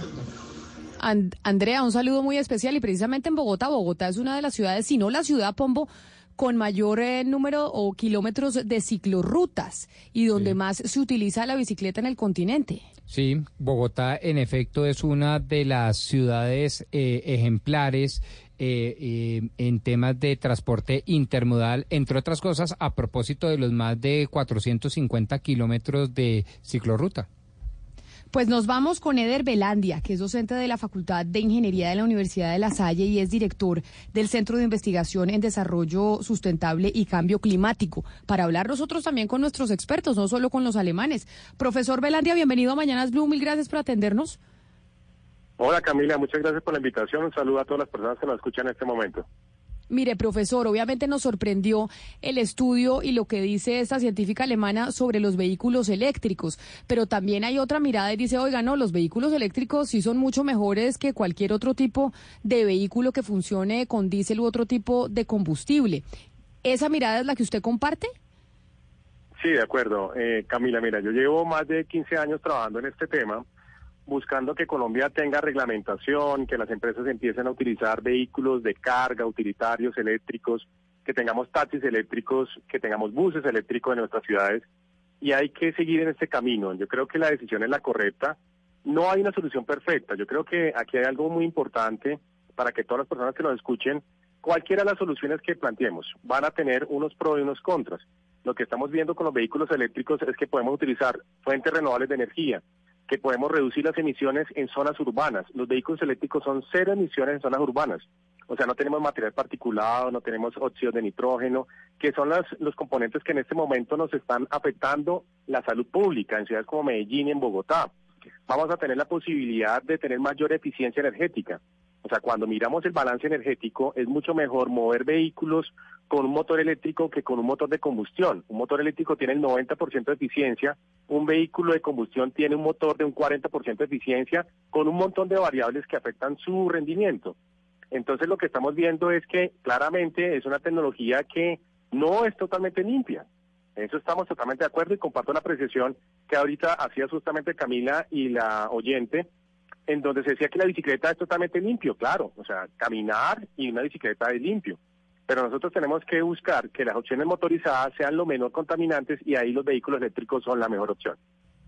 Profesor Belandia, le quiero preguntar precisamente por el caso de Medellín. Hay un compromiso que tiene Colombia de disminución de emisión de gases eh, entre eh, 20% o 30% con ayuda internacional. En Medellín, pues van a venir 64 eh, buses para una flota de Metro Plus, y, pero nosotros tenemos algunos factores en contra, como la topografía, eh, pues el aumento del parque automotor desmedido y, y del déficit de árboles. ¿Cuáles serían, en estos casos, con estos factores en contra, cuáles serían las alternativas para nosotros? Bueno, acá hay algo interesante y es que nosotros durante mucho tiempo hemos venido probando vehículos eléctricos. O sea, cuando hablamos que en Colombia queremos introducir buses eléctricos, queremos tener taxis eléctricos y camiones eléctricos, esto no es una noticia nueva. Yo creo que ha venido siendo un proceso de más de 10 años donde muchas empresas han venido trayendo vehículos y han hecho algo que llamamos tropicalizar la tecnología. Esto quiere decir que no es el mismo vehículo eléctrico que se está produciendo para Tokio o el que se está produciendo para París, el que llega para Medellín o el que llegaría para Bogotá hemos venido trabajando justamente con las empresas de energía, con las empresas fabricantes de tecnología, para que justamente tengamos vehículos que se ajusten a las necesidades de topografía. Un vehículo eléctrico no tiene problemas de altitud. O sea, aquí cuando se tiene un vehículo de gas, el consumo de oxígeno aumenta y cuando estamos en una zona de altitud lo que tendríamos es un ahogamiento y una pérdida de potencia, que incluso muchos de nosotros lo vimos en el caso de Bogotá con los vehículos de gas. Entonces, con un vehículo eléctrico esa situación no ocurre. Cuando tenemos un vehículo eléctrico también podemos tener la posibilidad de tener más potencia dentro de un vehículo, podemos tener un ahorro energético y cuando hacemos el balance comparativo entre gasolina, diésel y lo que es un vehículo eléctrico, tenemos unos ahorros en costos de energético y mantenimiento que valen la pena. Yo creo que hay que empezar a tener una claridad para que los mitos se desmientan y que podamos tener vehículos eléctricos en el país. Antes de su pregunta, Oscar, eh, al profesor Belandia, es que frente a estas teorías o frente a esto que estamos escuchando del profesor Belandi lo que escuchábamos también eh, de la científica en Alemania, uno como colombiano se pregunta, bueno, pero ¿cuáles son las políticas en Colombia frente a este debate que existe alrededor de las energías renovables, de las energías eléctricas, pero sobre todo después de lo que se aprobó en el Plan Nacional de Desarrollo? Y por eso quisimos llamar a Juan Camilo Hostos, que es el viceministro de Transporte. Viceministro Hostos, bienvenido a Mañanas Blue. A usted también gracias por sumarse a esta discusión. Hola Camila, Eh, un saludo muy especial.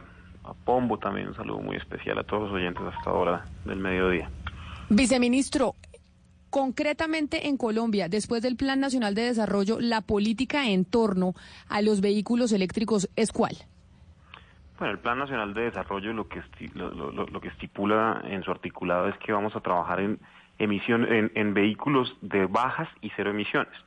Esto está sujeto a que el Ministerio de Medio Ambiente reglamente qué es bajas y qué es cero emisiones.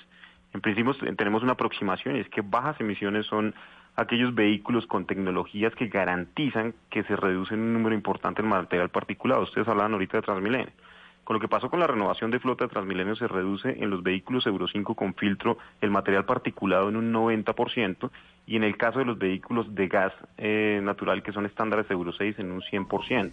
Entonces, digamos que la gran apuesta del gobierno nacional es hacer ascensos tecnológicos en los sistemas de transporte masivo indistintamente para garantizar que haya una reducción en el material particulado y en los gases de efecto invernadero en cumplimiento de los acuerdos de París. Esa es la, apuesta del Plan Nacional de Desarrollo. El Ministerio de Transporte ahora podrá invertir en flota en los sistemas de- en, los, en cualquiera de los 15 sistemas de transporte masivo del país pero además de eso tenemos que esperar la reglamentación del Ministerio de Transporte de, Medio Ambiente en donde nos indiquen técnicamente cuáles son considerados vehículos de bajas y cero emisiones. ¿Por qué, Camila? También tenemos en Colombia un problema y es que la calidad del combustible también nos impide que lleguen tecnologías, por ejemplo, Euro 6. Sin, di- digamos, no tenemos la calidad de combustible para avanzar a, a- a vehículos Euro 6. Ahorita el gobierno, en este momento el gobierno nacional viene implementando unas políticas de exenciones tributarias para garantizar que la gente, sobre todo en los vehículos de carga y en los vehículos de pasajeros, hagan un ascenso tecnológico de tecnologías pre-euros, carros que tienen 30, 35, 40 años, que contaminan eh, pues en un porcentaje mayor al 200% de lo que puede contaminar un vehículo con estándares Euro 5. Y esa es la apuesta que le estamos haciendo al gobierno en las exenciones tributarias y en los incentivos que venimos manejando para, para estas tipologías vehiculares. El 79% del material particulado es causado por fuentes móviles y esto es en su mayoría sector de transporte. Ju- Justamente sobre el tema tributario quiero preguntarle, viceministro, en, en algunos países donde los eh, automóviles e- eléctricos han tenido gran éxito, pues lo que se ha hecho es que eh, estos se consiguen en el mercado a muy bajo costo. En cambio, se ha grabado con altos impuestos la importación de los eh, vehículos que funcionan con combustibles fósiles. Estoy hablando del caso de Noruega, por ejemplo, para citar un solo país. ¿En Colombia se ha pensado en un mecanismo similar? Bueno, yo le, voy- a contar que hace dos semanas en el Comité AAA que hizo presencia del Ministerio de Transporte se mantuvo el arancel cero para todos los vehículos eléctricos que ingresen al país, pero además de eso se bajó del 15 al 5% el arancel para vehículos de gas natural. Esto, digamos, esto sumado a que en la pasada ley de financiamiento logramos la exención total de IVA para taxis, buses de servicio urbano, parti- eh, intermunicipal, especial y los camiones de más de 10.5 toneladas de peso bruto vehicular van a ser un complemento. ¿Viceministro?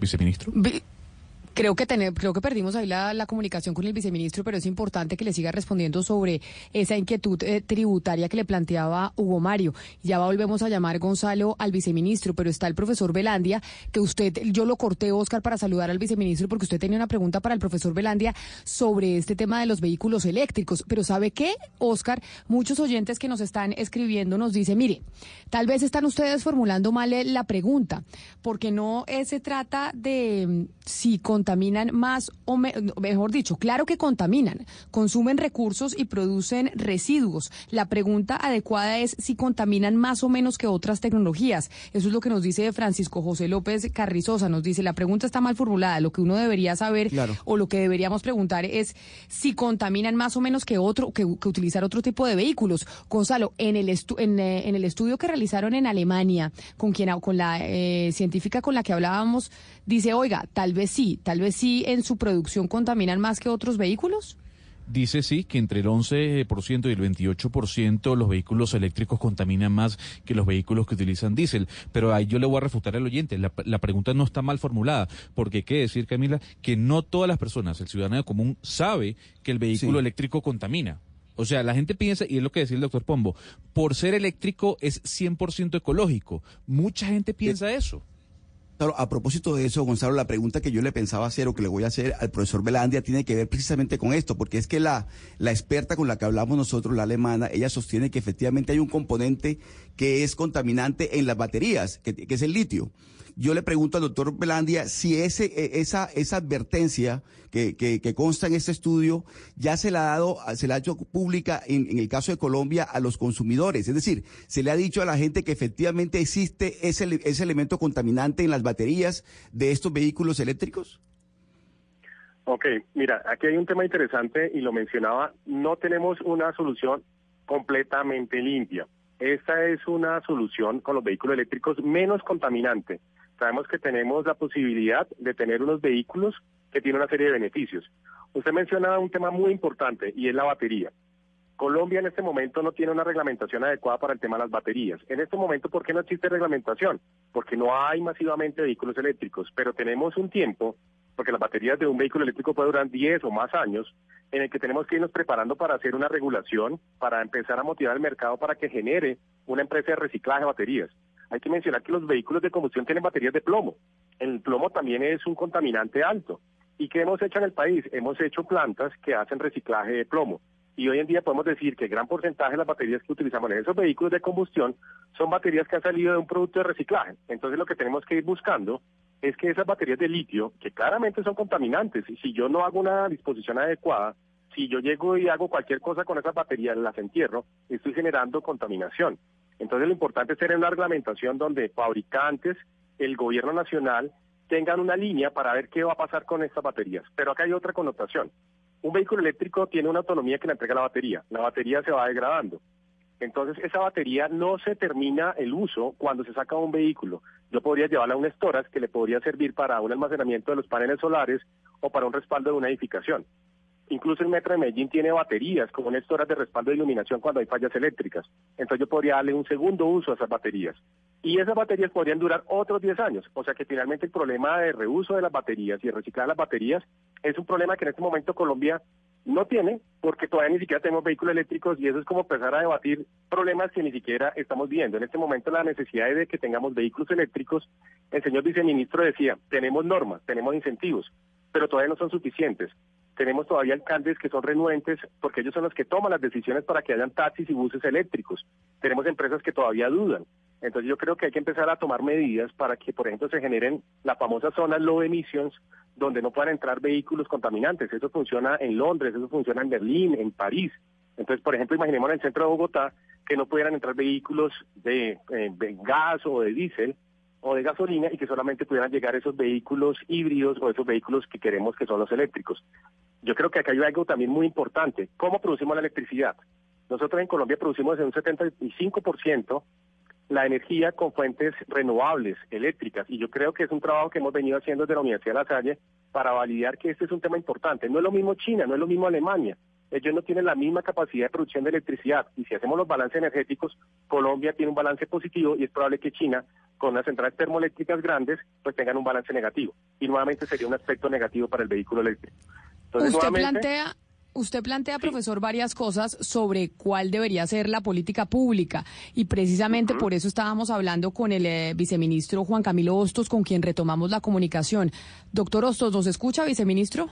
Les escucho muy bien, Camila. Ah, bueno, es que se nos cortó la comunicación. Y precisamente, Gonzalo, para seguir con, eh, con las preguntas sobre la política pública en torno a, la, a los vehículos eléctricos, ahí, ahí está el viceministro para que le pregunte. Viceministro, ¿usted no cree que en vez de estar dando vueltas, gastando tiempo en una cantidad de estudios sobre vehículos eléctricos y buses eléctricos, el gobierno debería estar pensando es hacer un sistema ferroviario, que las ciudades tengan metros, que las ciudades tengan grandes ciclovías, en vez de pensar en traer vehículos o cómo entran vehículos eléctricos o buses eléctricos? Pues mire, el- las inversiones que hace el gobierno las hace basadas en la realidad fiscal del país. Aquí podríamos imaginarnos todos un gran metro para cada una de las ciudades capitales de- del país y pues realmente la situación financiera no nos da para llegar a ese punto. Estamos ya a punto de cerrar eh, la, apertu- de la, la- la licitación en octubre, pero además la apuesta por los sistemas de transporte masivo es muy importante. ¿Por qué? Porque al bajar usted la gente de las motos, de los carros, y ponerlas a andar en servicios de transporte eficientes, lo que está garantizando al final del día es una reducción, una reducción importante en la emisión de material particulado y de gases de efecto invernadero. Lo que usted lo menciona, es muy importante la movilidad activa. Las ciclorrutas, Colombia es líder en América Latina, aunque con un porcentaje insuficiente y con un número insuficiente de kilómetros de ciclorruta, pero es el líder de América Latina en movilidad eh, en, en- en carriles exclusivos de bicicleta. Tenemos 1.200 kilómetros, que es insuficiente a todas luces, pero tenemos que apuntar a seguir avanzando hacia allá y en ese trabajo venimos trabajando con FINDETER, una política pública nacional de movilidad activa que quedó consagrada también en el Plan Nacional de Desarrollo para garantizar que ya pasemos de las ciudades grandes a las ciudades intermedias con este tipo de movilidad y garantizar que lo- lo- los ciudadanos en estas ciudades intermedias tengan una posibilidad de movilidad mejor. Viceministro, yo, yo lo quiero interrumpir. ¿Usted no cree que todo se resume, por ejemplo, a que Bogotá tenga un metro de una vez por todas, en vez de estar co- comprando 300 buses? Pues yo creo que el Metro de Bogotá, así muchos bo- bogotanos tengan aún dudas, el Metro de Bogotá es una realidad. El recurso está ya asignado, la voluntad de las partes que intervienen está ya definida y lo que vamos a hacer es ya adjudicar en octubre y el metro se va a hacer. Lo que pasa es que en una ciudad con más de 9 millones de habitantes, pues es imposible con una sola ruta y una sola línea de metro eh, eh, cubrir la demanda de transporte. Yo creo que el sistema de, transporte Transmilenio, el BRT, ha tenido unas fallas es por la alta demanda y la operación que ha tenido por accidentes en, en- en las digamos, la- lo accidentado de la política pública en las diferentes administraciones, pero el sistema Transmilenio, bien, digamos, bien implementado en la totalidad, va a ser un sistema que le va a servir muchísimo a los bogotanos. Nosotros vamos a hacer dos inversiones muy importantes por el orden de los 4.5 billones de pesos en la troncal. Imagínense la 68 desde la calle 100 hasta la autopista sur. Una vía que va a atravesar con 24 kilómetros Bogotá y le va a dar una conectividad a los ciudadanos de 10, comun- 10, 10 localidades. Pero además de eso, la, 60 la, la avenida Ciudad de Cali desde las Américas hasta, hasta, hasta la circunvalar del sur. O sea, yo creo que Transmilenio está muy estigmatizado en la medida en que lo vemos.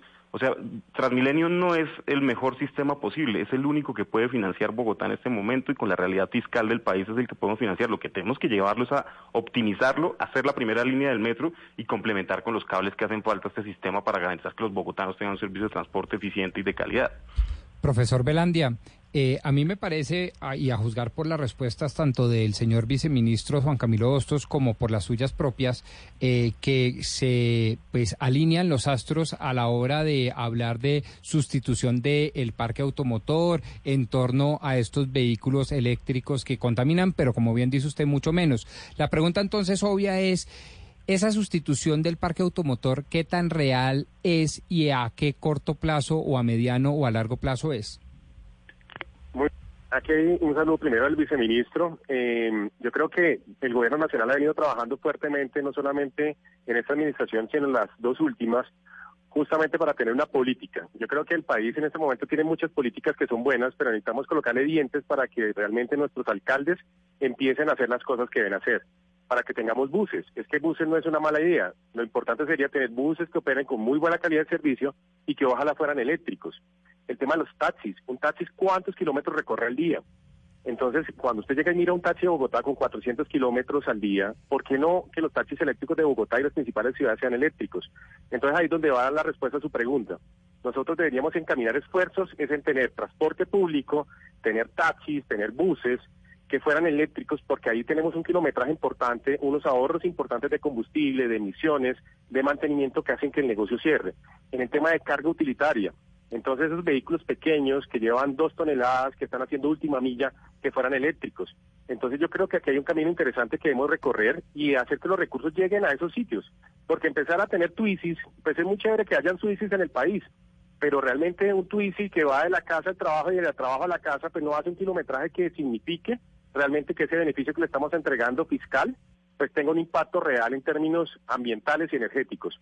Yo creo que el gobierno nacional tiene que ser muy consciente que tiene buenas políticas, pero tenemos que permear a los alcaldes para que ellos tomen esas decisiones y al gremio transportador para que empiece a hacer ese cambio de paradigmas y empiece a migrar hacia tecnologías de un transporte público y un transporte de carga sostenible. Viceministro Hostos, eh, los transportadores de carga y propietarios de compañías de buses, pues son los gremios más poderosos, uno de los gremios más poderosos en este país, eh, sin duda. ¿De qué herramientas dispone hoy en día? Hoy en día, cómo está eh, el gobierno para exigirles formas eh, sostenibles de transporte a este gremio que es tan poderoso? Mira, nosotros ya, a través, como te contaba, a través de la ley de financiamiento conseguimos la exención total de IVA. Adicional a esto, reglamentamos unos fondos que ellos tenían en unas fiducias para poder acceder a la reposición. Y lo que hemos garantizado es un nuevo programa de renovación para el transporte de carga. Imagínate tú, un señor hoy en día tiene un vehículo del año 60, va y lo chatarriza. Cuando lo chatarrice, en el RUND se le va a generar un beneficio de cuando compre su vehículo nuevo, tiene una exención total del IVA más 60 millones de pesos, más un crédito al 11% efectivo anual, que es menos de 1% eh, mes vencido. Entonces tenemos una política que va a garantizar la renovación en los próximos cuatro años de por lo menos 15 mil vehículos de carga en el país. Nuestro parque automotor tiene una edad promedio en carga de 21 años y la idea es que esto se reduzca por lo menos a 15 años transporte de pasajeros intermunicipales. Ellos tienen una industria mucho más sólida y mucho más solvente en términos de, de credibilidad financiera. Allí lo que hemos hecho es disponer créditos por el orden del 0.8, del 8% efectivo anual, más la exención total de IVA. Entonces, esos dos incentivos lo que van a llevar es a la industria a hacer una renovación. Nosotros hemos tenido sostenido reuniones con los gremios y con las principales asociaciones de, de transportadores de carga y de pasajeros y la expectativa es toda frente al tema de las políticas que ha dispuesto el gobierno. Además, pero yo quiero contestarle al profesor que hacía una reflexión ahorita. Claro que hay que apuntar a los buses y a los taxis en las ciudades, pero no es que el gobierno no tenga clara la política.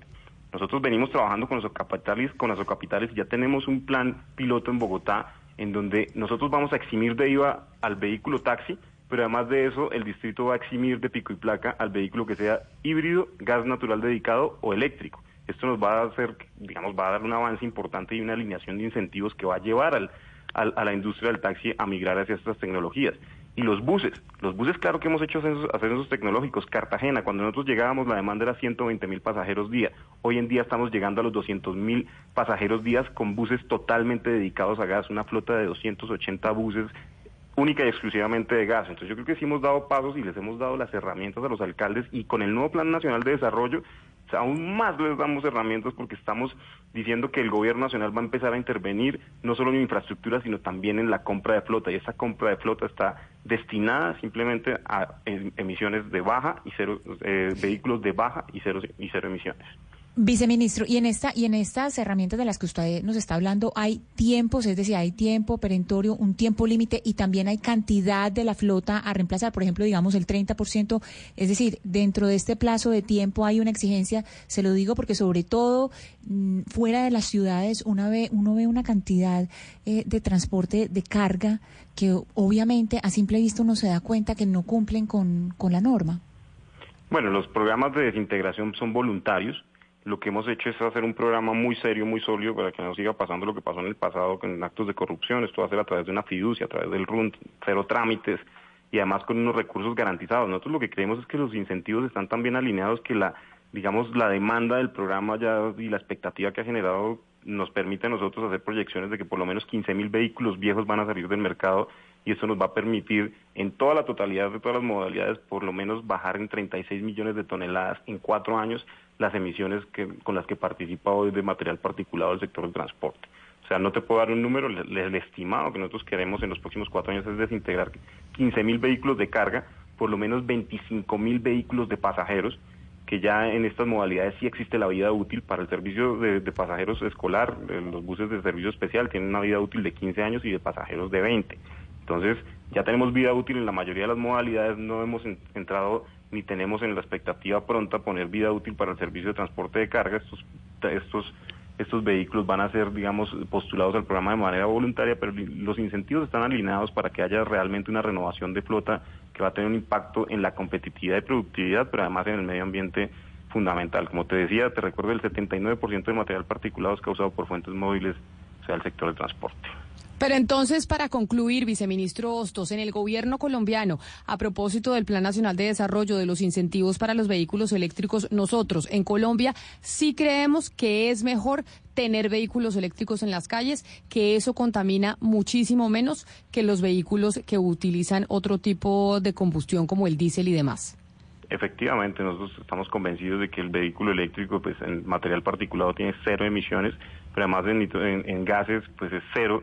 O sea, la salud pública en las ciudades y en los centros urbanos se ve afectadas por estas emisiones. Ya que el debate, y además yo te voy a aclarar un tema, o sea, Rodrigo, que es académico, puede también profundizar un poco, y es que esto es un debate también como una guerra fría que se ha armado, porque la industria alemana, Mercedes-Benz, eh, BMW, Audi, pues obviamente no van al mismo ritmo en el crecimiento en la producción de vehículos eléctricos como la industria asiática, China, Japón, Corea. Y entonces allí lo que se ha generado es como, digamos, una guerra de estudios entre la academia asiática y la academia europea, vinculando pues la- la- lo- los, los asiáticos diciendo lo bueno que es el vehículo eléctrico y los y los y los y los europeos diciendo que pues no es tan conveniente. Yo lo que creo aquí es que hay una realidad y es que estos vehículos efectivamente en las ciudades y para efectos de salud pública no emiten material particulado y no, no emiten gases contaminantes, lo cual es positivo desde el punto de vista donde lo veamos. Ministro, ha dado, y creo que ha dado la mejor frase, y es, acá hay una guerra fría entre dos industrias, la europea o digamos la alemana y la asiática. En resumen, entonces usted se queda con la asiática. No, pues yo lo que lo- me, me quedo con la teoría de que en las ciudades el material particulado y los nitrógenos emitidos de los gases de, los vehículos es el que genera problemas de salud pública, las micropartículas que entran en los pulmones, sobre todo en población vulnerable, de niños y ancianos, pues esto genera problemas de salud pública que le cuestan al Estado colombiano al año 12.6 billones de pesos. Entonces yo sí tengo, estoy convencido que las baterías son un gran reto, en, la, en materia de movilidad eléctrica, los precios, que realmente para que haya cierres financieros en los sistemas de transporte es otro gran reto, pero esto es una industria que viene creciendo exponencialmente. Y la industria, por ejemplo, la americana, ya viene acoplándose a las nuevas tecnologías eléctricas, hay también unos inicios y unos principios de, de vehículos híbridos, y nosotros pues allá tendremos que llegar. Ya eso es un tema que van a resolver allá entre las dos industrias, pero nosotros aquí por ahora lo que tenemos que hacer ascensos tecnológicos que garanticen reducción de material particulado y gases nocivos para la salud pública en las ciudades, para mejorar los sistemas de transporte masivo y la salud pública en estas ciudades. Viceministro Juan Camilo Hostos, viceministro de Transporte, mil gracias por habernos atendido hoy aquí en Mañanas Blue. Feliz resto de día. Muy clara su explicación. Bueno, muchas gracias a ti y un gran abrazo para todos. Y también, profesor eh, Eder Belandia, a usted mil gracias porque creo que también sus explicaciones fueron muy ilustrativas en torno a este debate que usted coincide o no coincide con el viceministro en que es una guerra fría entre dos industrias, entre la industria asiática y la alemana o la europea en este caso. Sí, totalmente de acuerdo. Eh, Yo creo que es una apreciación correcta. eh, los contextos son totalmente diferentes. Y yo quiero hacer aquí un comentario frente a lo que decía el señor viceministro, y es que el país en algo que sí se ha equivocado es en darle los mismos beneficios al gas natural que los eléctricos. Entonces, claramente un vehículo eléctrico es mucho menos contaminante que un vehículo de gas, y en este momento están recibiendo los mismos beneficios, y por eso es que estamos teniendo más vehículos de gas que vehículos eléctricos. Yo creo que esa es una de las fallas que hemos tenido en la política del país.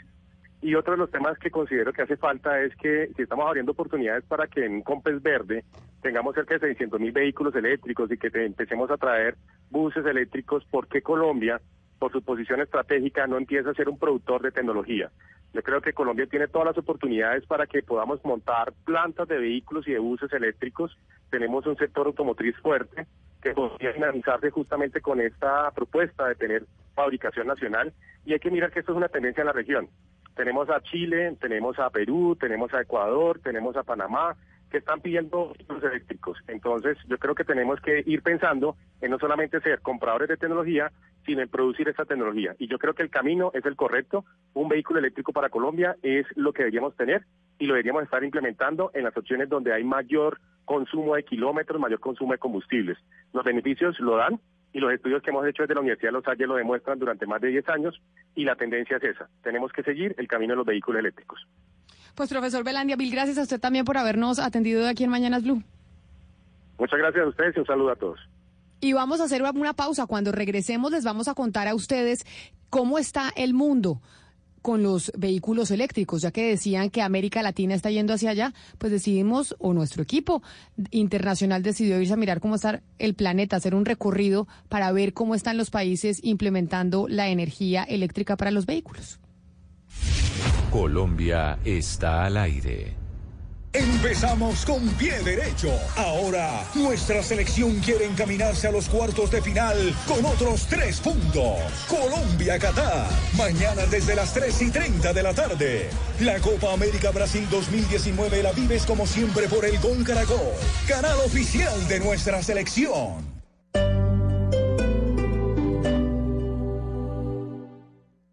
Iniciar la tarde, Bienvenidos a Meridiano Blue. a la hora indicada, Toda la gente está empezando a especular. es bueno tomarse un respiro y prepararse para el resto del día. ¿Cuándo nos dan los resultados para saber? Con la actualización de los hechos más importantes. Cambia la historia del fútbol mundial reciente. Con temas interesantes, con historias, con música, con todo para comenzar la tarde con un nuevo aire. Meridiano Blue. Ahora de lunes a viernes de 1 a 2 de la tarde. Blue Radio crece. Blue Radio y bluradio.com. La nueva alternativa. Estás escuchando Blue Radio y bluradio.com. Empezamos con pie derecho. Ahora, nuestra selección quiere encaminarse a los cuartos de final con otros tres puntos. Colombia-Qatar. Mañana desde las 3 y 30 de la tarde. La Copa América Brasil 2019 la vives como siempre por el Gol Caracol, canal oficial de nuestra selección. De historias únicas. Una narrativa diferente de los hechos. Entre voces y sonidos que ambientan una realidad. Del vocalista de la agrupación Lucas Graham The important part about the Grammys is that it's uh, peer voting. hasta el exalcalde de Londres, Ken Livingstone. You either stay in the European Union, which is our biggest trading partner, En Mañanas Blue, Colombia está al aire.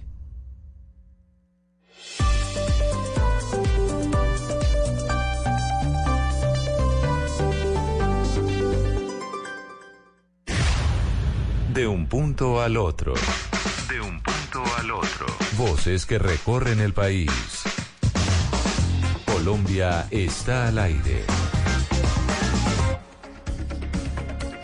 Y seguimos al aire, continuamos a las eh, 12 del día 54 minutos. Les dijimos, les vamos a mostrar este recorrido internacional sobre cómo está, en plan- está el planeta en términos de vehículos eléctricos. Este debate que surgió por cuenta de un estudio, Gonzalo, pero ahí sí vio el, el sablazo que mandó el viceministro, ¿no? Acá hay una guerra de estudios, guerra de estudios entre la academia alemana, guerra de estudios también con la, con la academia asiático por las industrias que se mueven en cada uno de esos dos territorios en el planeta. Y debatiendo con el doctor Pombo, que me, que me dijo eh, fuera de micrófonos que no le creía a la científica alemana. O sea, él no le cree a la persona por la cual partimos este tema. Sí, y no le creía rápidamente por una razón, y obviamente absolutamente intuitivo, cero científico y técnico, porque este tema pues no sé absolutamente nada, pero leyendo ciertas biografías de Elon Musk, eh, entreveía esa disputa entre la industria alemana, particularmente la de Stuttgart, donde se crea BM y Mercedes y esto, con eh, la, la, la, industria, eh, perdón, americana de Tesla. Eh, y reñían, entre otras cosas, los enfoques, porque obviamente si Tesla tendría o tiene un gran éxito en el mercado, pues desplazaría la industria tradicional vehicular y pues obviamente yo creo que ahí hay un tema de, geopolítica importante. Pues vamos a hacer este recorrido internacional para mostrarles a ustedes, o que nuestro, el equipo internacional les muestre a ustedes, los oyentes, lo que pasa en otras partes del mundo. Mandei mi Cadillac al mecánico hace días, hace tanto tiempo que en verdad lo merecía, y como necesito tanto el carro lo llevé a revisar. Bip, bip. Uno de los grandes logros de China en los últimos años fue provocar la explosión mundial de la industria de los buses eléctricos. La semilla se sembró en la ciudad de Shenzhen, cuya flota de transporte pública es 100% eléctrica. Otras 27 ciudades en China han iniciado ese tránsito y todo el país ya tiene más de 400 mil buses eléctricos rodando. Si bien eso no representa ni el 2% de toda la flota, el futuro de China será eléctrico. Daba pena ver aquel perol. En América Latina, el 2019 será recordado como el año en que llegaron los buses eléctricos. Como suele pasar, Chile fue el pionero y el ejemplo a seguir. Sebastián Piñera, el presidente, compró 200 buses eléctricos para Transantiago. La mitad de los buses que recorrerán Santiago van a tener una tecnología nueva, limpia y de gran calidad. Pero a eso se va a agregar otra revolución que es incorporar la electromovilidad a nuestro sistema de transporte público.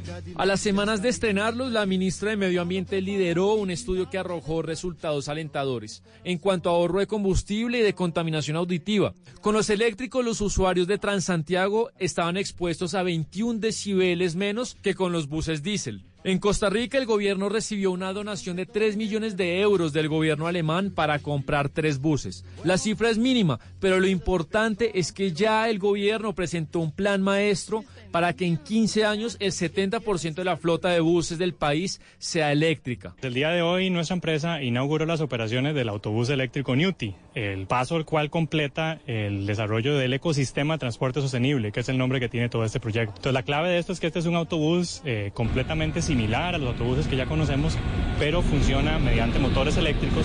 Medellín compró 80 buses este año, convirtiéndose en la segunda flota de eléctricos más grande del continente. Cali compró 26 para el sistema mío, Guayaquil compró 20, Sao Paulo 15 y Buenos Aires 8. Según el informe Cargando el futuro de tres importantes investigadores, si la flota actual autobuses y taxis en 22 ciudades latinoamericanas se reemplazara inmediatamente por vehículos eléctricos, la región podría ahorrar casi 64 mil millones de dólares en combustibles para 2030 y evitar la emisión de 300 millones de toneladas de dióxido de carbono. Y según Bloomberg, en 21 años habrá en el mundo 520 millones de buses eléctricos, es decir, uno por cada 17 habitantes.